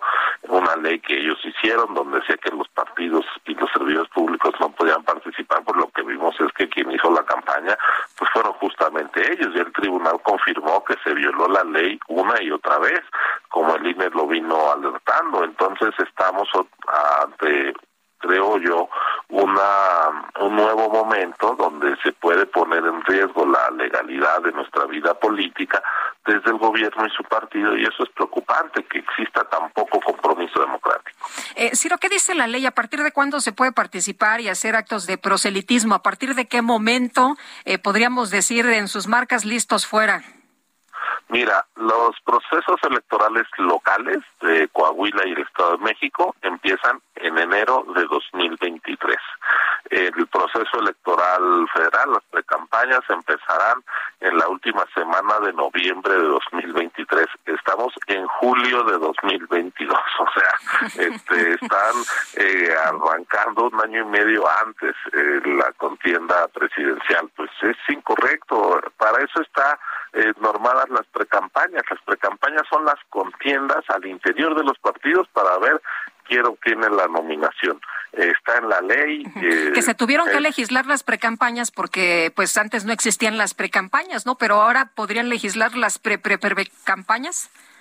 Mira, este, justamente allá por 2000, antes de la elección de 2006, hubo un conjunto de gobernadores, eh, como el que era gobernador del Estado de México, Montiel, había gobernador de, de Tamaulipas, estaba el presidente del Senado, Enrique Jackson, que empezaron a incluso a contratar anuncios de radio para obtener la y de tele para obtener la nominación de su partido entonces el PRI y pues pareció tan absurdo que se usaran los recursos públicos para estar buscando nuevos cargos por los gobernadores y por los legisladores que se llevó a la Constitución la prohibición de hacer campañas personalizadas y se legislaron justamente las precampañas, se les dio tiempo para evitar que la gente que está con responsabilidad pública abuse de su cargo o esté pensando en, en, el, que un, eh, un cargo eh, actual es el trampolín para llegar a otro. Eso generó pues tal consenso en contra de esas conductas que se plasmaron en la Constitución estas obligaciones de neutralidad, la imposibilidad de hacer propaganda personalizada y se regularon las precampañas. Bueno, pues ahora lo que estamos viendo es un intento de cambiar esa legislación en los hechos, es decir, ignorando que existen esas restricciones y eh, adelantando tiempos electorales el INE qué va a hacer, pues lo que he hecho siempre, exigir que se cumpla el marco normativo vigente.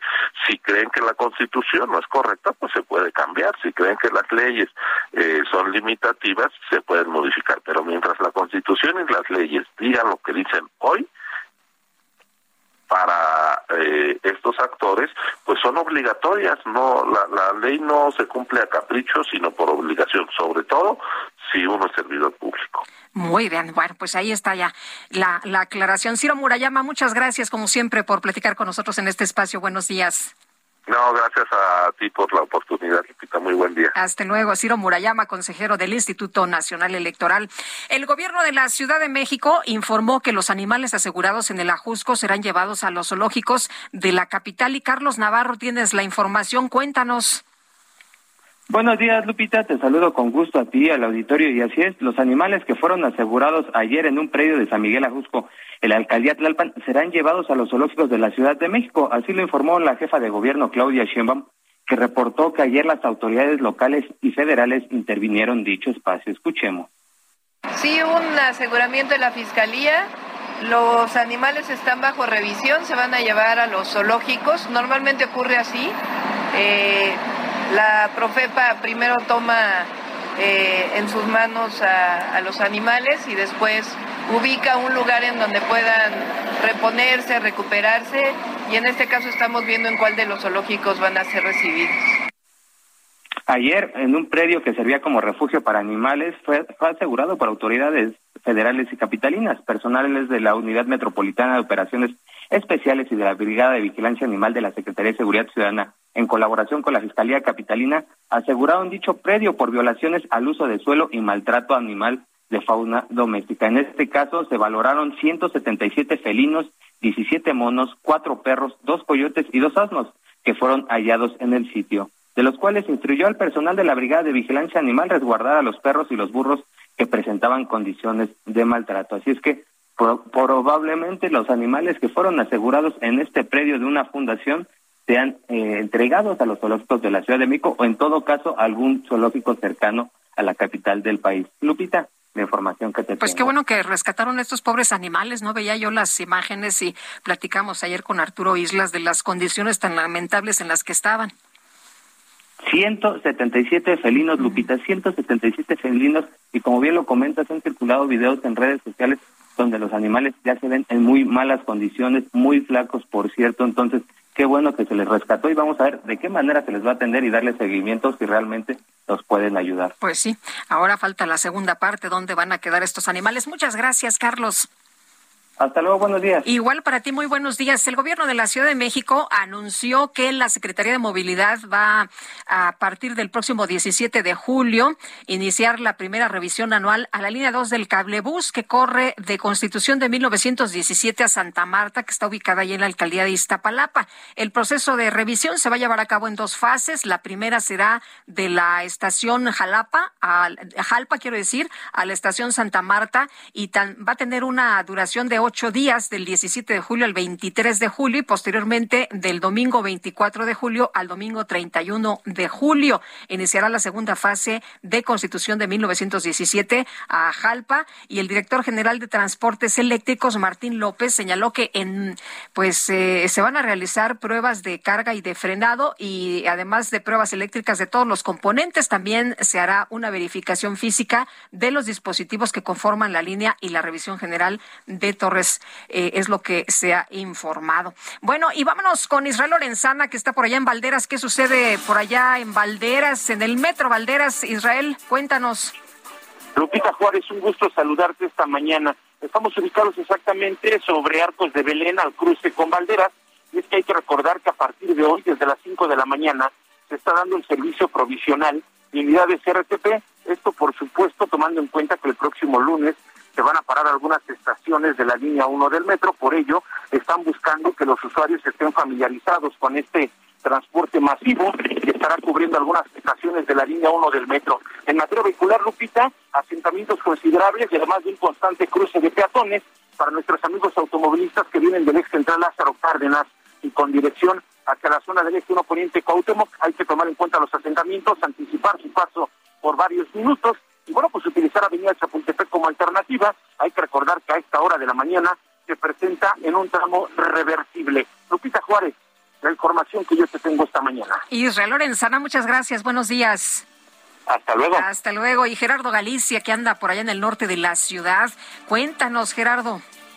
Lupita, excelente mañana y estamos encontrando muchas dificultades para nuestros amigos que van a utilizar Avenida de los Insurgentes Norte. Si están dejando atrás la zona de la Glorieta de la Raza con dirección a la zona centro, van a avanzar prácticamente a vuelta de rueda de motocicleta. Lupita, alcanzamos una velocidad cercana a los 20 kilómetros por hora. Es realmente difícil avanzar todavía sobre Avenida de los Insurgentes, así que habrá que tomarlo con bastante tiempo de anticipación. Y en el sentido opuesto, el desplazamiento es bastante rápido. Insurgentes sí es opción para poderse trasladar hacia la zona norte de la capital. Por lo pronto, el reporte seguimos muy pendientes. Gracias, Gerardo. Buen día. Pues tómelo en cuenta. Está pesadita la circulación en esta zona de la Ciudad de México. Bueno, y el Aeropuerto Internacional de la Ciudad de México dio a conocer una información importante.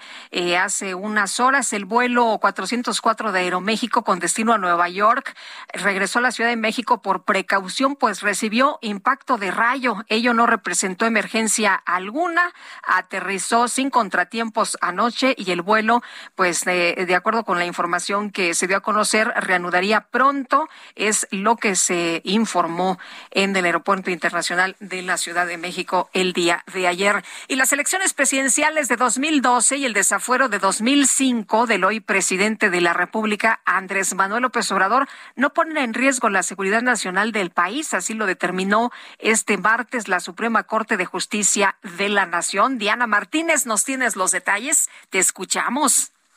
Así es, Lupita, buenos días. La entrega de información sobre el proceso de desafuero en 2005 del ahora presidente Andrés Manuel López Obrador no afecta la seguridad nacional.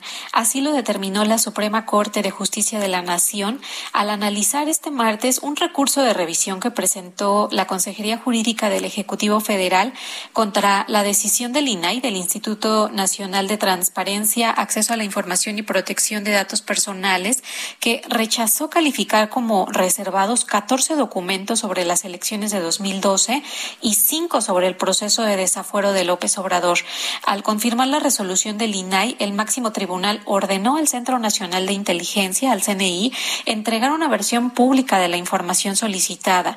Según los ministros, la entrega de esta información no afecta las actividades de inteligencia ni la seguridad del presidente, pues los documentos contienen información sobre hechos que son de conocimiento público y que pues no corresponden al contexto político y electoral actual. Hasta aquí mi reporte. Muy bien, Diana, muchas gracias por la información. Pues interesante, ¿no? Como siempre que se abra la información, que conozcamos más de lo que ocurrió. Y bueno, le quiero comentar a usted que, pues, eh, nos vamos a, Chiapas. Eh, un accidente dejó varios migrantes heridos. De acuerdo con la información que nos llega en estos momentos, el accidente ocurrió cerca del kilómetro 143 de la autopista Ocosocuautla, Las Chuapas, a la altura del puente Chiapas, y los migrantes fueron trasladados trasladados a hospitales estos migrantes que viajaban, pues ya sabemos cómo, ¿no? Todos hacinados en eh, estas camionetas de tres toneladas sufrieron un accidente en los últimos minutos de ayer y el saldo pues es alto de 18, por lo menos 18 personas heridas es la información que tenemos en estos momentos. Y por otra parte, ¿qué tal la situación allá en Reino Unido? Hay una crisis sin duda alguna y al menos cuatro ministros han renunciado en las últimas 24 horas, mientras crece la presión sobre el primer ministro Boris Johnson al calificar su gobierno como uno lleno de errores y de equivocaciones. Así está la situación por allá en el Reino Unido. Ya son las ocho con cincuenta y cuatro minutos. Tenemos que hacer una pausa, pero regresamos de inmediato. Nuestro número telefónico cincuenta y cinco veinte diez noventa y seis cuarenta y siete. Scarlet billows start to spread. Fancy gloves, though, where's my heat, dear. So there's not a trace.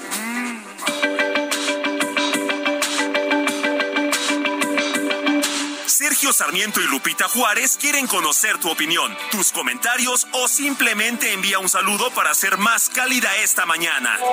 Envía tus mensajes al WhatsApp 55 20 10 96 47.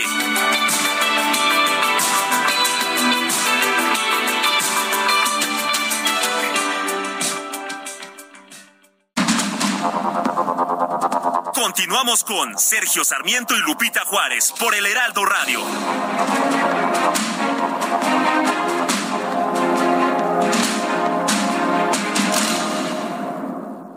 Llegaron los días únicos. Cámbiense a Citibanamex. Disfruten de promociones únicas en todos nuestros productos. Descubran cuál es el ideal para su momento de vida. Además, al contratar, participan para ganar boletos para el Fórmula 1 Gran Premio de la Ciudad de México 2022, presentado por Heineken. Vigencia del 1 al 29 de julio del 2022. Bases de la promoción en www.citibanamex.com diagonal días únicos. Requisitos de contratación y comisiones en www.citibanamex.com.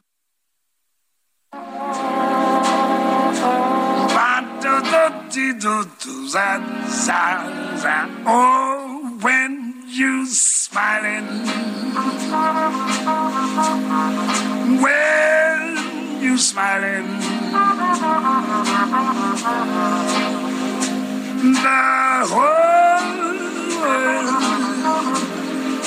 smiles with you, Yes, when you laughing. Cuando sonríes, when you're smiling. Y estamos escuchando, estamos recordando a Louis Armstrong esta mañana. Es aniversario luctuoso de este gran músico estadounidense.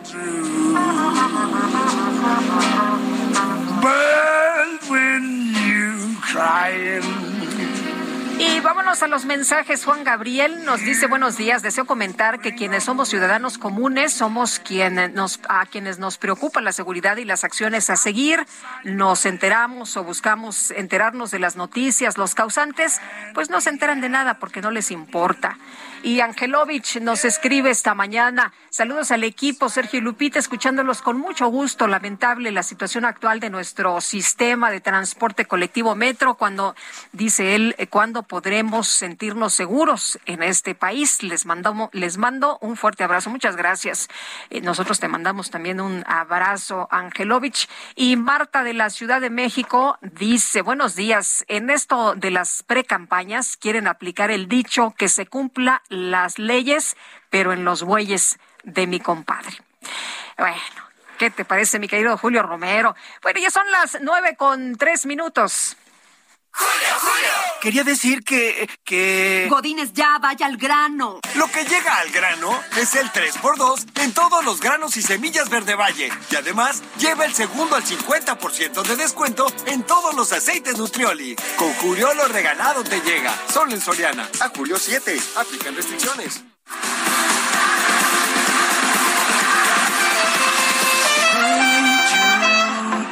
Don't make it micro deportiva. Take a sad song and make it better.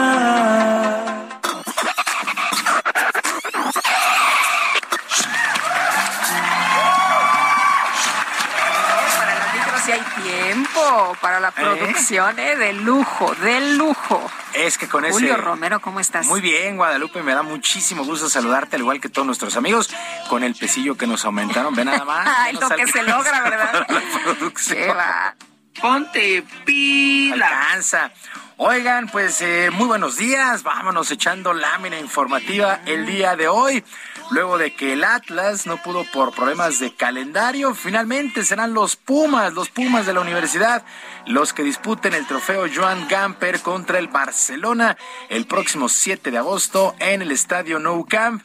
En el marco de la presentación de su refuerzo, Eduardo Salvio, el presidente del patronato Leopoldo Silva, también anunció este juego internacional.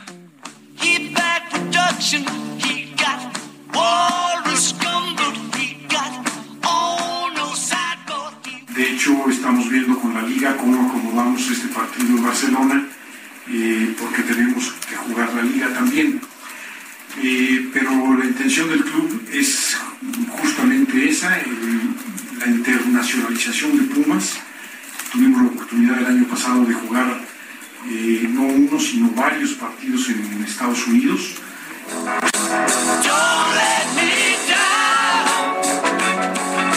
Pues así las cosas, 7 de agosto, 7 de agosto, Pumas contra el Barcelona. por este trofeo eh, Joan Gamper, pues es el tradicional torneo que juega el Barcelona previo a arrancar la campaña, es su duelo de presentación. Pumas hay que recordarlo, en el 2004 se metió al Santiago Bernabéu para ganarle al Real Madrid también un torneo ahí de pretemporada, un juego de pretemporada. Bueno, y muy cerca de Ciudad Universitaria, en el Estadio Azteca, también hubo fiesta, más de 12 mil aficionados se dieron cita al entrenamiento del equipo previo a la jornada 2 de la apertura donde estarán visitando a los Rayados del Monterrey. La directiva también aprovechó para hacer la presentación de sus tres refuerzos, Jürgen Damm, Néstor Araujo y Jonathan el Cabecita Rodríguez, quien no tuvo empacho el Cabecita al asegurar que está en el mejor reto de su carrera y espera que su estancia en el conjunto de Cuapa le sirva para ir al Mundial de Qatar con la selección de Uruguay.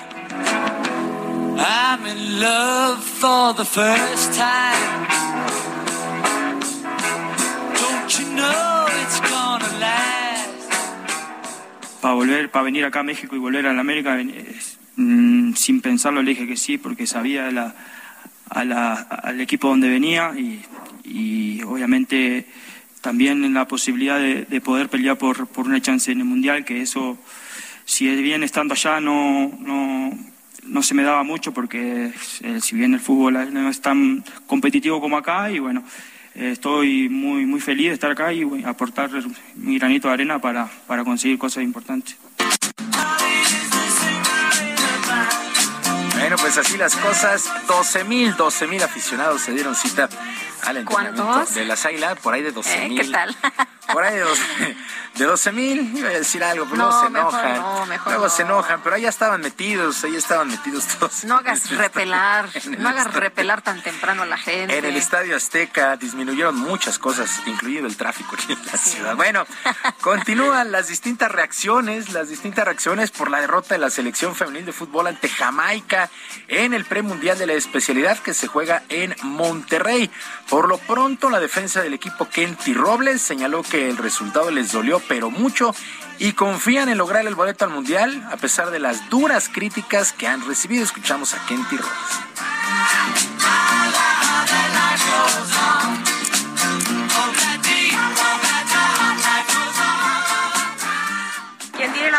Que se baje de este barco. Eh, yo confío plenamente en todo lo que hemos trabajado en este grupo. Nos quedan aún dos partidos y los vamos a luchar y a pelear hasta, hasta el último minuto.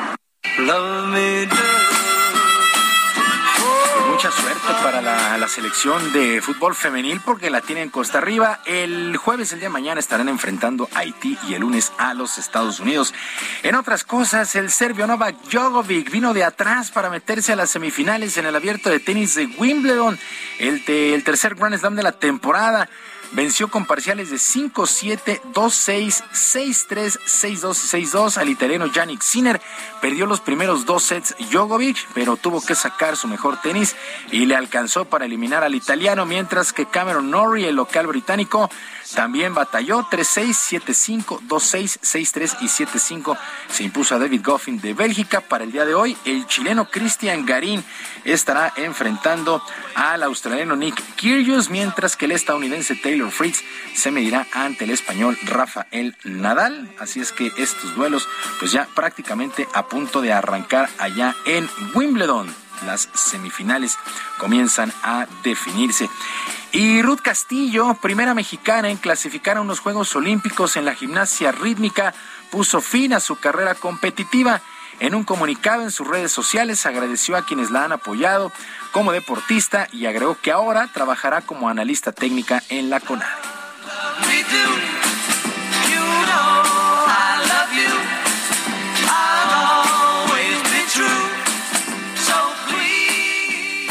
Formalmente me retiro ya de la gimnasia de manera competitiva y pues bueno, es una decisión que me llena de nostalgia, que me hace pues recordar, recordar toda mi trayectoria, pero lo decido contenta, satisfecha y muy agradecida con, con todos estos 25 años de carrera que, que he tenido en este hermoso deporte. Bueno, Ruth Castillo sorprendió al mundo al lograr el primer sitio en el All Around dentro del Campeonato Panamericano de Gimnasia Rítmica en Brasil en 2021 y con esto logró por primera ocasión para nuestro país una calificación y una plaza directa para los Juegos de Tokio, pues le pone fin a su carrera. Ruth Castillo, sí, muy, muy destacada gimnasta, le dice adiós a el mundo de las competencias y ahora pues estará trabajando en la CONADE. Guadalupe, amigos del auditorio, la información deportiva este miércoles. Les recuerdo nuestras vías de comunicación en Twitter. En Twitter estoy en arroba jromerohb, en arroba jromerohb, además de Barrio Deportivo. Estamos de vuelta a Barrio Deportivo de lunes a viernes a las 7 de la noche con diversión e información deportiva. Se pone bueno, ahí se pone bueno. sí, ahí los invitamos ahí en el mundo del YouTube, ahí en Barrio Deportivo a las 7 de la noche. Que sea un extraordinario miércoles para todos. Gracias, gracias, mi querido Julio Romero.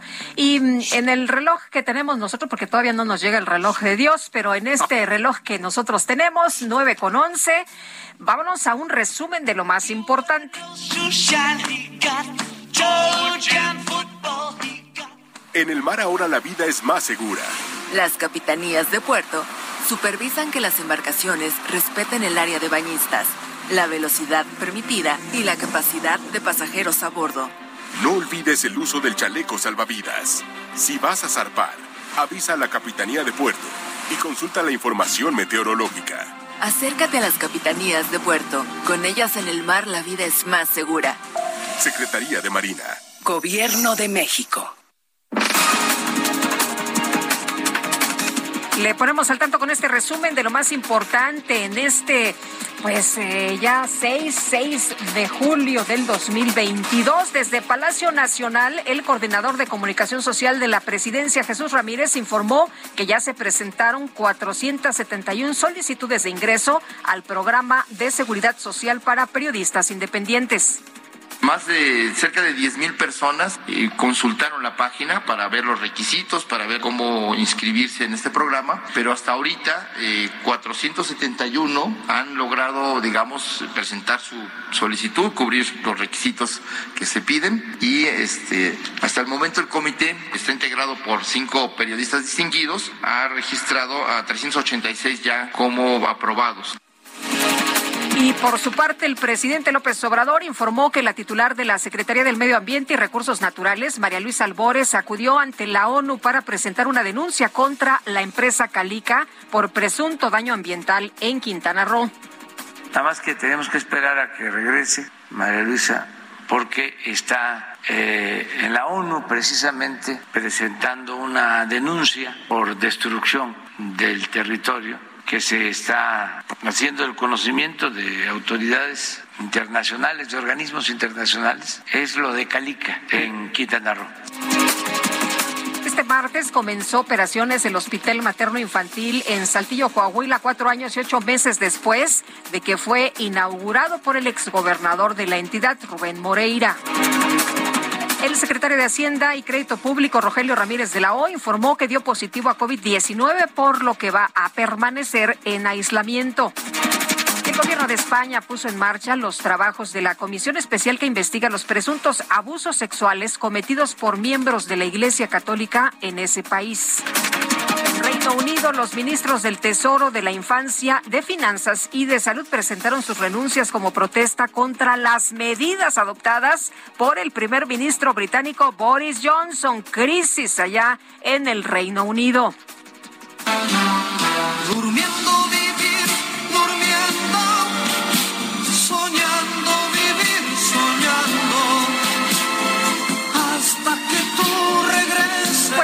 Cuento. En los Estados Unidos, un hombre jubilado llamado Alonso Coleman decidió utilizar los dos últimos dolaritos que le quedaban de su pensión en un boleto de la lotería, ya que la noche anterior había soñado con una serie de números y quería utilizarlos para jugar. Unos días después se enteró que gracias a su intuición había ganado un premio por el equivalente a 5 millones de pesos. ¿Quién dijo que los sueños no se hacen realidad?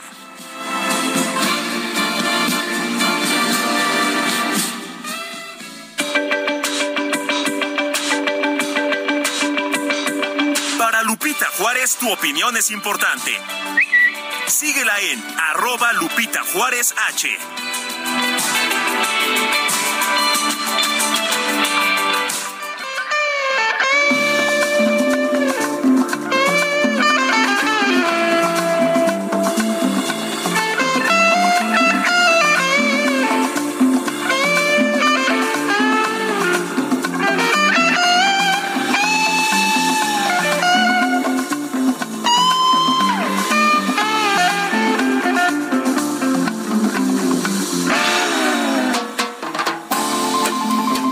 Carlos Santana se desplomó en pleno concierto. Fíjese usted, el guitarrista mexicano Carlos Santana se desmayó en el escenario mientras ofrecía un concierto la noche de este martes. Y bueno, pues mucha gente se preocupó por su estado de salud. Se le brindó atención de manera inmediata. Y bueno, pues eh, lo, llevaron al hospital. Le dio, eh, según la información que se tiene hasta el momento, de acuerdo con lo que pues se revisó de este afamado guitarrista, se desmayó porque no tenía hidratación suficiente, estaba deshidratado. Eh, pues había, ya se podrá usted imaginar, estaba repleto, había muchos medios. Em, de acuerdo con la información, se encuentra estable en recuperación y el desmayo se debió a deshidratación y también a agotamiento. Un representante de Santana le dijo a los medios a través de un comunicado que el mexicano fue superado por el calor y la deshidratación durante el espectáculo. Este gran guitarrista fue sacado del evento y bueno, pues lo llevaron al hospital, al área de emergencias de McLaren Clarston para observación y lo importante, lo importante es que se encuentra bien. Medios que estaban ahí presentes destacaron que el músico saludó al público que lo ovacionaba mientras se lo llevaban al hospital.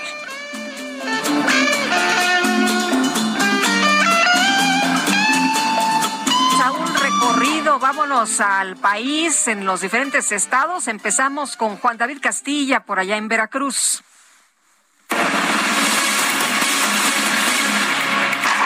Muy buenos días, Lupita, los saludo con mucho gusto desde el estado de Veracruz. Comentarles que integrantes del colectivo María Herrera de Poza Rica realizan una jornada de búsqueda en municipios de la Sierra del Totonacapan, en la zona norte de esta entidad.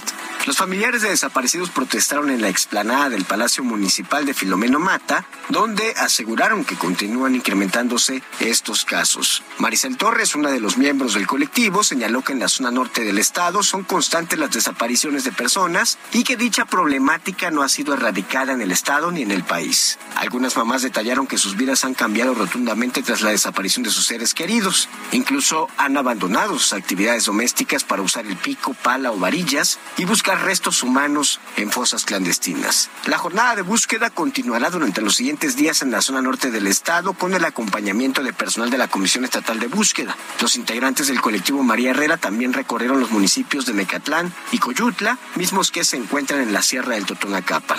Este es el reporte desde Veracruz. Excelente día.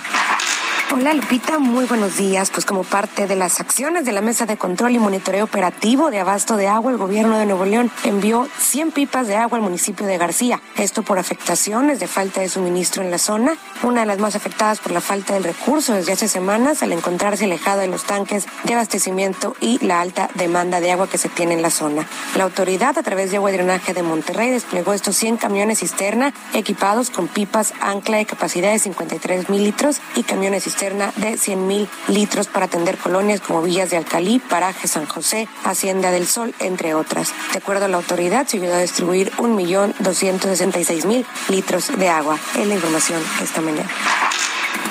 Para informarles que este martes arrancó la aplicación de la vacuna contra COVID-19 a menores de 10 y 11 años de edad en Huizquilucan, con más de 9.000 dosis disponibles del biológico de Pfizer pediátrica, como parte de la jornada de vacunación que se lleva a cabo esta semana en 47 municipios del Estado de México. En el Valle de México también serán inmunizados a partir de este miércoles 6 de julio los niños de los municipios de Tlalnepantla, Tizapán de Zaragoza, Naucalpan y Nicolás Romero, entre otros. Las autoridades de la Subsecretaría de Gobierno Estatal informaron que con la actual jornada de vacunación suman 81 municipios mexiquenses donde serán inmunizados los niños de este rango de edad, con lo cual se alcanzará un total de 32 millones de vacunas aplicadas en la entidad entre menores y adultos. Las autoridades exhortaron a las personas de otros rangos de edad que se encuentran rezagadas o que son menores de 10 años a esperar el anuncio de las nuevas fechas para poder recibir la vacuna. Hasta aquí mi. Muchas gracias. Bueno, pues ahí nuestro recorrido por diferentes entidades de la República. Fíjese usted que un joven de 22 años logró escapar de un vehículo en movimiento y usted dirá, bueno, como por qué quería zafarse de ese lugar.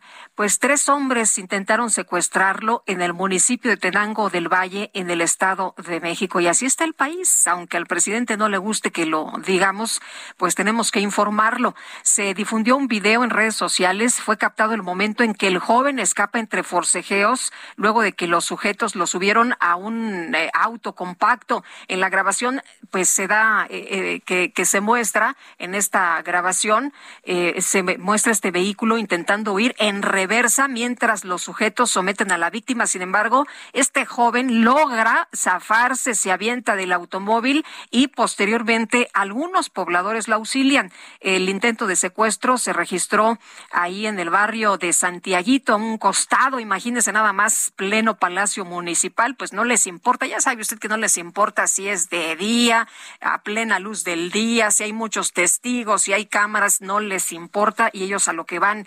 El ayuntamiento con confirmó el hecho y detallaron que la víctima recibió atención de primeros auxilios por parte de Protección Civil. La policía municipal, pues, eh, le alentó a la familia para que se presentara la denuncia correspondiente y aquí lo más importante pues eh, es que este muchacho logró escapar al abrirse la puerta de este vehículo y lo, lo, relevante aquí es lo que le estoy contando, ¿no? Que pues eh, evitó este secuestro gracias a que este muchacho logró escapar de esta situación. Gerardo Galicia, desde la zona centro de la Ciudad de México, ¿qué pasa? Buenos días.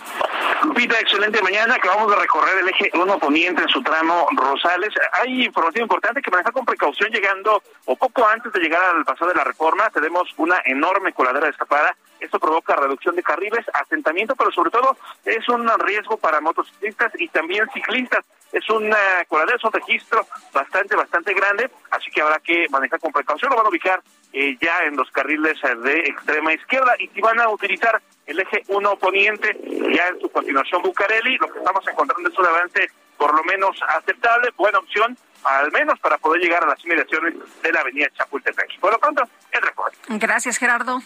Hasta luego. Hasta luego, muy buenos días. Y regresamos con Israel Lorenzana y a Valderas. ¿Qué más tenemos, Israel? Cuéntanos. Lupita, gracias. Pues eh, ya carga vehicular, vamos a conocer precisamente este dispositivo que han instalado las autoridades aquí a la altura de Valderas y Arcos de Belén. Son 110 unidades de RTP que están dando el servicio.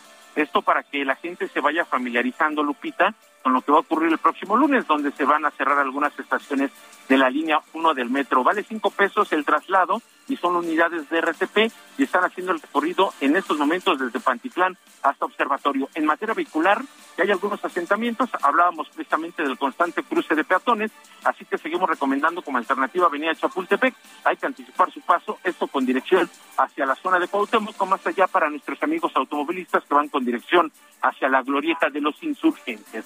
Lupita, la información que te tengo. Gracias, Israel. Hasta luego. Hasta luego, muy buenos días. Y ya son las nueve con veinticuatro minutos. Queremos escuchar sus saludos, sus opiniones y comentarios, leerlos, por supuesto. Pero ¿qué tal su dulce boche, su dulce voz aquí con nosotros en Sergio y Lupita? Mándenos una nota de voz a nuestro WhatsApp 5520 10 96 47. ¿Tengo que decir más? So stop your sighing, baby, and be happy again. Yes, and keep on smiling. Keep on smiling, baby. And I hope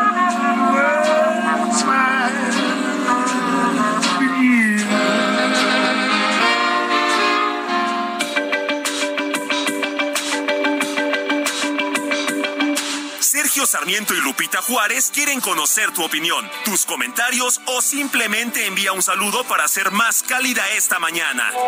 Envía tus mensajes al WhatsApp 55 20 10 96 47.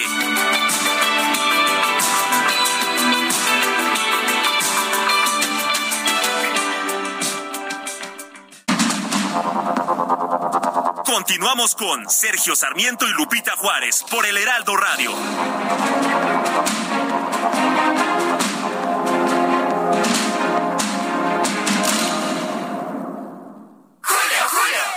Llegó el momento de bajar estas llantitas. Sí, ya llegó, porque te llevas la segunda al 70% de descuento en todas las llantas para auto. Y además, dos por uno en todos los aceites lubricantes, anticongelantes y aditivos. Con Julio lo regalado te llega, solo en Soriana. A julio 7, aplican restricciones. Gastrolab, historia, recetas, materia prima y un sinfín de cosas que a todos nos interesan. Amigos del Heraldo Radio, soy el chef Israel Arechiga de Gastrolab y si no saben cómo hacer una leche de anacardos o para empezar, ¿qué es un anacardo? Pues hoy en muy pocos segundos es el momento para aprender porque la información es muy rápida y sencilla. Los anacardos son los frutos que vamos a encontrar en México como la nuez de la India, ya una vez que se tostó y que tiene incluso a veces un poquito de sal y que ya es muy crujiente. Bueno, pues si ustedes ponen esta nuez de la India, que no tenga sal evidentemente, o el anacardo como tal, el fruto fresco, lo ponen a remojar en agua durante toda la noche y posteriormente al día siguiente lo licuan y lo cuelan, vamos a tener cómo se hace la leche de la nuez de la India o del anacardo. Y ahora sí de ahí vamos a partir para poder hacer muchas preparaciones sencillas, sanas y sobre todo muy diferentes, ya sea para hidratar chía, para hidratar avena, para hidratar arroz, para hacer un licuado, para hacer un smoothie, para cualquier cosa, la verdad es que es un espectáculo, incluso para un café de algona, que ya les daré esa receta. Así que bueno, si no saben más, vayan a gastrolabweb.com y ahí encuentran todo. Llegó una oferta muy fresca. Lleva milanesa de res pulpa blanca a 154.90 el kilo. Sí, a solo 154.90. Y pollo entero fresco a 39.90 el kilo. Sí, a solo 39.90 el kilo. Con Julio, lo regalado te llega. Solo en Soriana. A julio 6. Aplican restricciones. Válido en Hiper y Super.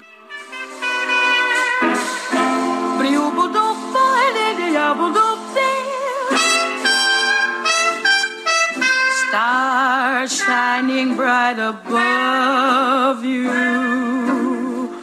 Night breezes seem to whisper, I love you. Birds singing in the sycamore tree. Dream a little dream of me. Say nighty night and kiss me. Bueno, y escuchamos a Louis Armstrong y Ella Fitzgerald con esta, que es una seguramente también de sus favoritas. A mí me encanta Dream a Little Dream of Me. Y qué gozo, qué gozo esta mañana con la música. Vámonos, vámonos a los mensajes y dice una persona de nuestro auditorio, Mercedes Ávila de Texcoco, jajaja, ja, ja, te pasas, Lupita, el reloj de Dios, buen chiste. Buenos días, omitan mi nombre, por favor, me gusta mucho su programa, yo quiero vivir en eh, Manuelandia, donde todo es bello, la verdad es que yo quiero un presidente que viva en el presente, que deje de culpar a los demás, no ha entendido que pierde más tiempo culpando que haciendo, ojalá Dios lo guíe o no sé a dónde vamos a parar. Y el presidente diciendo que convencerá a Joe Biden para la entrada de migrantes a los Estados Unidos, nos dice otra persona, en lugar de preocuparse porque haya oportunidades y desarrollo en el país y no haya migrantes mexicanos hacia los Estados Unidos, pues parte de lo que comentan nuestros amigos del auditorio esta mañana. Bueno, el presidente Andrés Manuel López Obrador consideró que el fiscal general de la República, Alejandro Gertz Manero, no ha cometido delitos graves, por lo que no no ha solicitado su remoción. En el Salón Tesorería de Palacio Nacional, el jefe del Ejecutivo Federal dijo que él tiene facultades en la ley para solicitar la remoción del fiscal Alejandro Gertz Manero.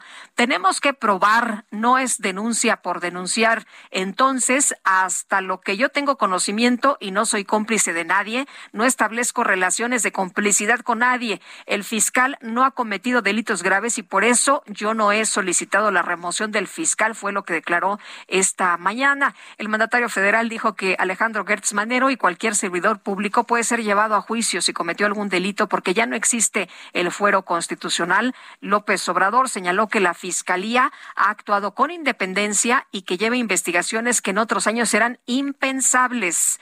Está actuando la Fiscalía y está mal que yo hable aquí de algunos personajes. Es más, no los voy a mencionar, pero están detenidos personajes que en otros tiempos ni en sueños, si no se hubiesen dado estos cambios, es lo que dijo el presidente López Obrador. Nueve con treinta y cinco minutos.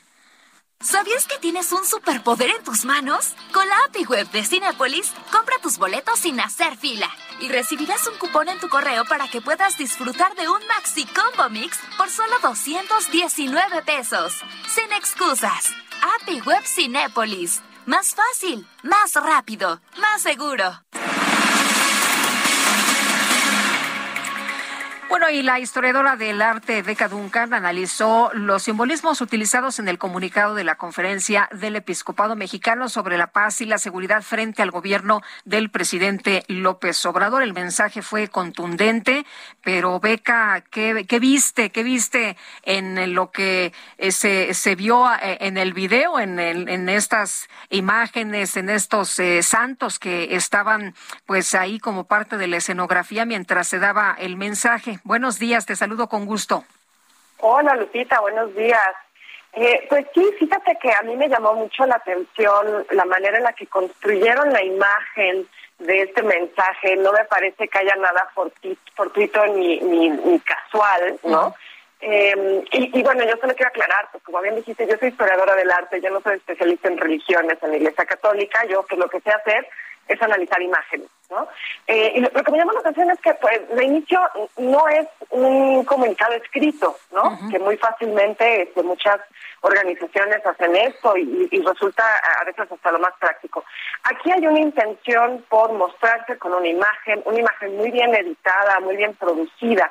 Y a mí lo que de inmediato me brincó fue, en el fondo, la figura del padre Pro, Miguel Agustín Pro Juárez, eh, este sacerdote jesuita, que tampoco me parece también en ese sentido no es que donde grabamos el no es que donde grabamos el video. A ver ponte aquí en esta esquinita no Sí, no, no, no. O sea, el que aparezca el padre Pro ahí, eh, te digo, el sacerdote jesuita que fue asesinado, fusilado por el gobierno de Plutarco Elias Calles, eh, en un momento en el que hubo una enorme tensión y franca ruptura entre el Estado y la Iglesia Católica, que fue la Guerra Cristera, una guerra que se llevó a cabo entre 1926 y 1929. El padre Pro es fusilado en el 27. Él fue de esos sacerdotes que junto con otros católicos se levantaron en armas contra el, gobierno de Calles, eh, fueron eh, abiertamente contestatarios a las medidas que tomó Calles, que pues eran también eh, anticlericales, ¿no? Hay, hay, que decirlo, una prohibición a los servicios religiosos, una prohibición a la educación religiosa, y entonces pues sí llama la atención que eh, hayan utilizado a esta, esta imagen de este beato, porque es considerado un mártir para la Iglesia Católica.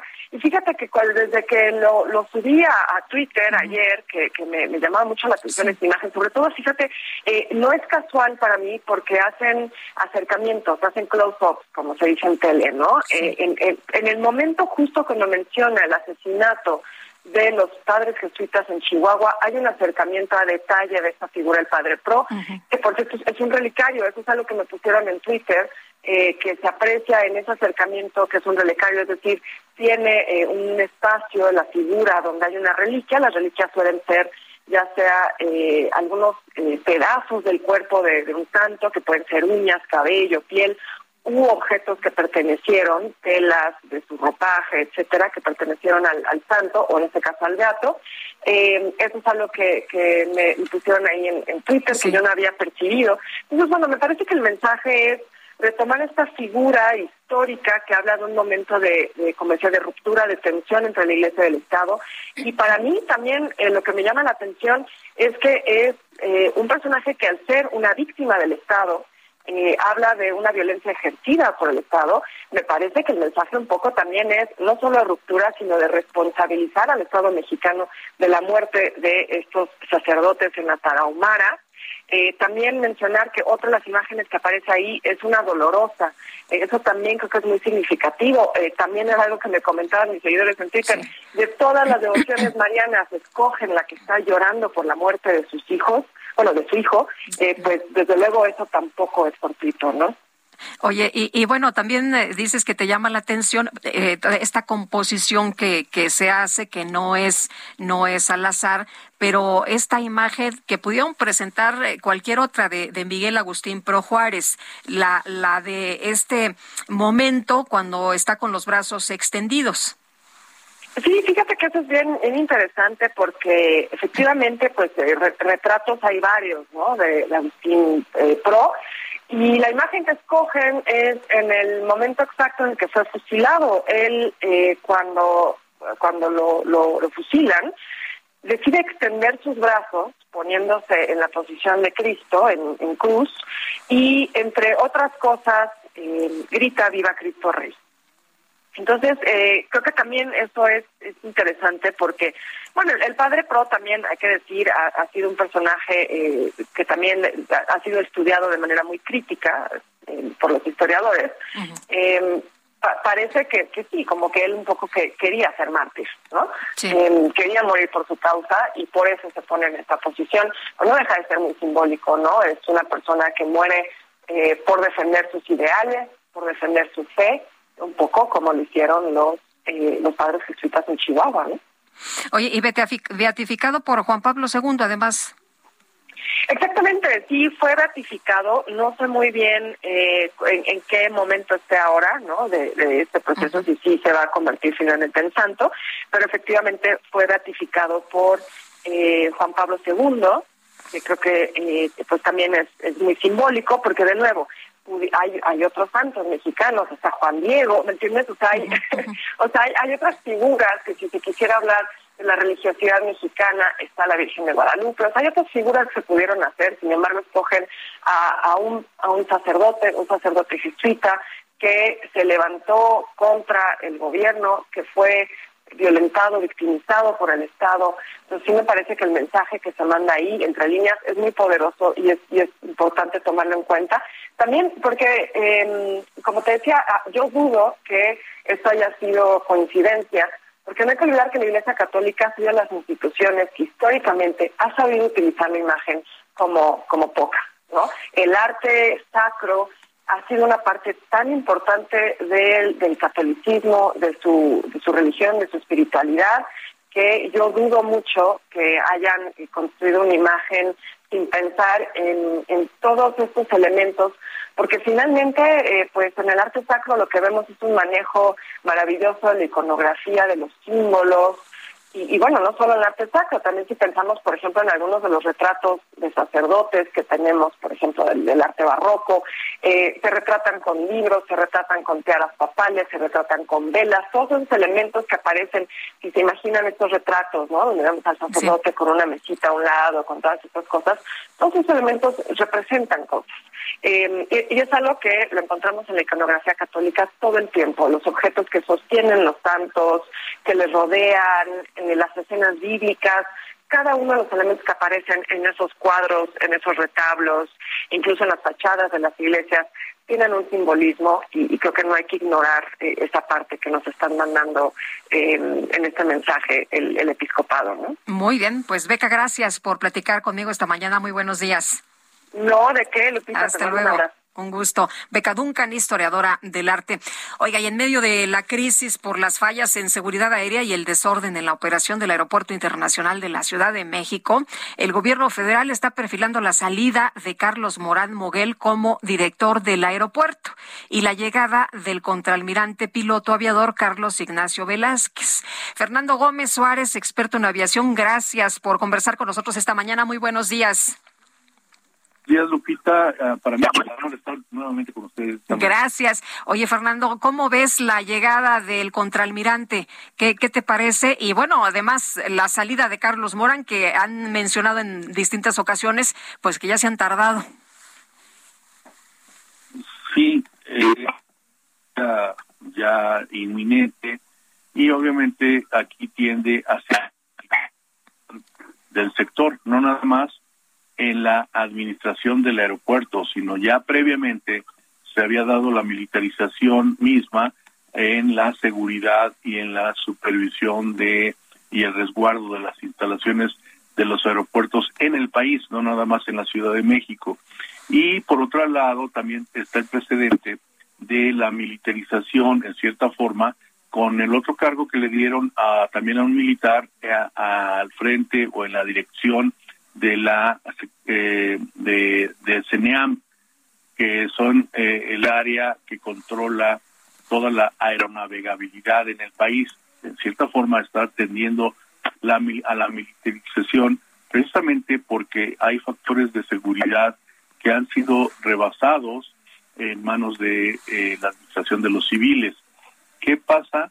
Que ahora necesitaremos un tiempo, una temporada de ajuste en lo que los militares asumen el control, pero también para poder determinar la ejecución de sus tareas, de estas nuevas tareas que eh, en este sexenio están siendo conferidas. Ya anteriormente el ejército y la marina eh, habían tomado también eh, posesión del resguardo de instalaciones portuarias marítimas, también portuarias aéreas y de aduanas principalmente. Entonces, hay que esperar un tiempo de ajuste, creo, en lo que se capacitan en el manejo de procedimientos que antes eran conferidos a civiles, ¿no? Pero, pero llega gente especializada, pues. En cierta forma sí, pero yo creo que hace falta un perfil mucho más amplio para poder administrar un aeropuerto que es muy complejo. Es muy complejo precisamente por no nada más por el, la cantidad de pasajeros que movilizan y de personas que se movilizan. Mira, Lupita, uh, el año pasado se registraron 36 millones de pasajeros en, tan solo en la Ciudad de México. Y de esos 36 se calcula que por cada pasajero vienen dos personas más. Es decir, estamos hablando de aproximadamente más de 100 millones de personas que hacen uso del aeropuerto, ya sea para cambiar dólares, para realizar una operación bancaria, para comer, para tener una comida de negocios ahí, eh, eh, etcétera. Es un punto neurálgico de la capital y por ende no nada más requiere de un servicio de mantenimiento y de seguridad, sino también de coordinación para las operaciones aéreas. Y para esto confluyen muchas autoridades, muchas autoridades de aduanas, de migración, de sanidad, de seguridad etcétera, etcétera. Y todos tienen eh, eh, independencia del aeropuerto. Hace falta una mayor coordinación con el, el, comandante del aeropuerto. Sí. Eh, Fernando, casi no te estamos escuchando. No sé si te moviste de, lugar. A ver, ahí ya me escuchas. Ahí te escucho mejor, sí. Mira, entonces hace falta una mayor coordinación con la comandancia general del aeropuerto que depende de la Secretaría de Comunicaciones y Transportes, precisamente por toda esta cantidad de autoridades que confluyen de diferentes secretarías y dependencias, precisamente para tener un buen servicio, que es lo que está adoleciendo ahorita el aeropuerto, ¿no? Oye, Fernando, ¿y crees que podamos recuperar nuestra categoría? Eh, ah, la categoría 2. Sí. A, volver a la categoría 1. Faltan aproximadamente algunos meses, Lupita, porque se tiene que cumplimentar con el 100% de las observaciones. Y al parecer lo que están esperando los de la FAA, que es la, eh, la Administración Federal de Aviación en Estados Unidos, es que se ejecuten en la práctica, no que se cumplan en los documentos. Hasta ahí ha trascendido, porque no hay nada oficial por parte de las autoridades, deberían de informar específicamente para darle certidumbre, no nada más con este eh, al, al, público usuario, sino a las aerolíneas mismas y al país, a la industria turística, que de la cual pues depende una buena derrama económica. Fíjate que estamos hablando de casi 30 mil millones de dólares al año, lo que generan los aeropuertos y las aerolíneas. Entonces es algo así como el 3.5% del PIB nacional. Por eso es importante y generar y recuperar esta categoría 1, pues a lo mejor todavía nos lleva algunos meses. Mientras tanto, pues el gobierno federal tiene que invertir aproximadamente mil millones de pesos, como lo hizo ya en sesiones anteriores, para recuperar, porque no es la primera vez que le sucede a México esto, es la segunda vez, y para recuperar ese factor de categoría 1 tenemos que invertir lo que no se invirtió y que además eh, estamos perdiendo, bueno, las aerolíneas mexicanas están perdiendo por esta imposibilidad de, crear más rutas y frecuencias hacia y desde Estados Unidos. Para las aerolíneas mexicanas representa pérdidas aproximadamente, calculo, de 5 mil millones de pesos hasta el mes antepasado. Falta lo que se acumule aún todavía en los próximos meses, ¿no? Muy bien. Pues Fernando, muchas gracias por platicar con nosotros. Muy buenos días. Muy buenos días, Lupita. Encantado de estar con ustedes. Buen día. Hasta luego. Son las nueve ya con cincuenta minutos. Qué gusto saludarlos cada mañana. Amigos, les platico que llegaron los días únicos. Cámbiate a Citibanamex y disfruta de promociones únicas en todos nuestros productos. Descubre cuál es el ideal para tu momento de vida. Además, al contratar, participas para ganar boletos para el Fórmula 1 Gran Premio de la Ciudad de México 2022, presentado por Heineken. La vigencia es del 1 al 29 de julio del 2022. Las bases de la promoción están en www.citibanamex.com diagonal días únicos. Requisitos de contratación y comisiones en www.citibanamex.com. Y le tengo este resumen de lo más importante. Esta mañana el presidente Andrés Manuel López Obrador reiteró su respaldo al fiscal general de la República, Alejandro Gertz Manero. Señaló que no ha perdido su remoción o no ha pedido su remoción porque pues no ha cometido delitos graves. Entonces, hasta lo que yo tengo conocimiento y no soy cómplice de nadie, no establezco relaciones de complicidad con nadie. El fiscal no ha cometido delitos graves y por eso yo no he solicitado la remoción del fiscal. Así de claro. Bueno, por otro lado, el presidente López Obrador aseguró que está dispuesto a trabajar con su homólogo de los Estados Unidos, Joe Biden, para atender el tema de la migración ilegal. Respeto a nuestra, a nuestra independencia. Esto que no entienden los del New York Times, que creen que somos colonia. Pero eso no significa que no podemos ponernos de acuerdo. Además, son 38 millones de mexicanos en Estados Unidos. Tenemos 3 mil 180 kilómetros de frontera. Para mí hay salidas al asunto, ni siquiera voy a decir problema, la cuestión migratoria, pero se requiere de tomar decisión. En este espacio, Reina Torres, cónsul general de México en Chicago, señaló que ya se están cumpliendo todos los trámites para poder repatriar el cuerpo del mexicano que murió en el tiroteo del lunes pasado en Highland Park, allá en Illinois y estamos ahorita en espera de que el forense pues dé luz verde de que ya se realizó todos los eh, procesos que se tienen que realizar para que los restos del señor puedan estar en la funeraria. Entonces inicia ya todo el papel y esperamos eh, pues que lo más pronto posible, como es la voluntad de la familia, puedan estar los restos ya en Morelos. En este espacio, el consejero electoral Ciro Murayama consideró preocupante que los aspirantes a la candidatura presidencial de Morena no se comprometan a evitar actos anticipados de campaña el proceso electoral federal, las precampañas empezarán en la última semana de noviembre de 2023. Estamos en julio de 2022, o sea, este, están eh, arrancando un año y medio antes. Es incorrecto. Para eso está eh, normadas las precampañas. Las precampañas son las contiendas al interior de los partidos para ver quién obtiene la nominación. El primer ministro británico Boris Johnson aseguró que está dispuesto a continuar en el cargo a pesar de que en las últimas horas más de 15 miembros de su gobierno presentaron sus renuncias. El gobierno de Rusia denunció que una gran parte de las armas que envían los países occidentales a Ucrania terminan en el mercado negro o en países de Medio Oriente. Bueno, y este 6 de julio en muchos países se celebra el Día Internacional del Beso Robado, una celebración establecida en el año 2006. A pesar de que no hay datos precisos sobre el origen de este efeméride, el portal especializado de internacional.org señala que podría estar basada en una antigua práctica que se llevaba a cabo en Reino Unido durante el siglo XIX. Y ya nos vamos, que la pasen todos muy bien.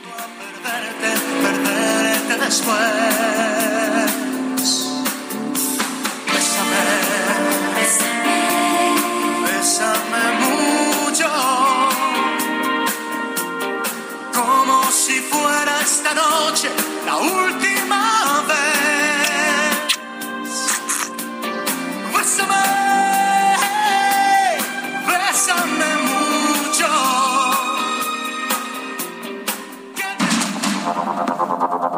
Heraldo Media Group presentó Sergio Sarmiento y Lupita Juárez.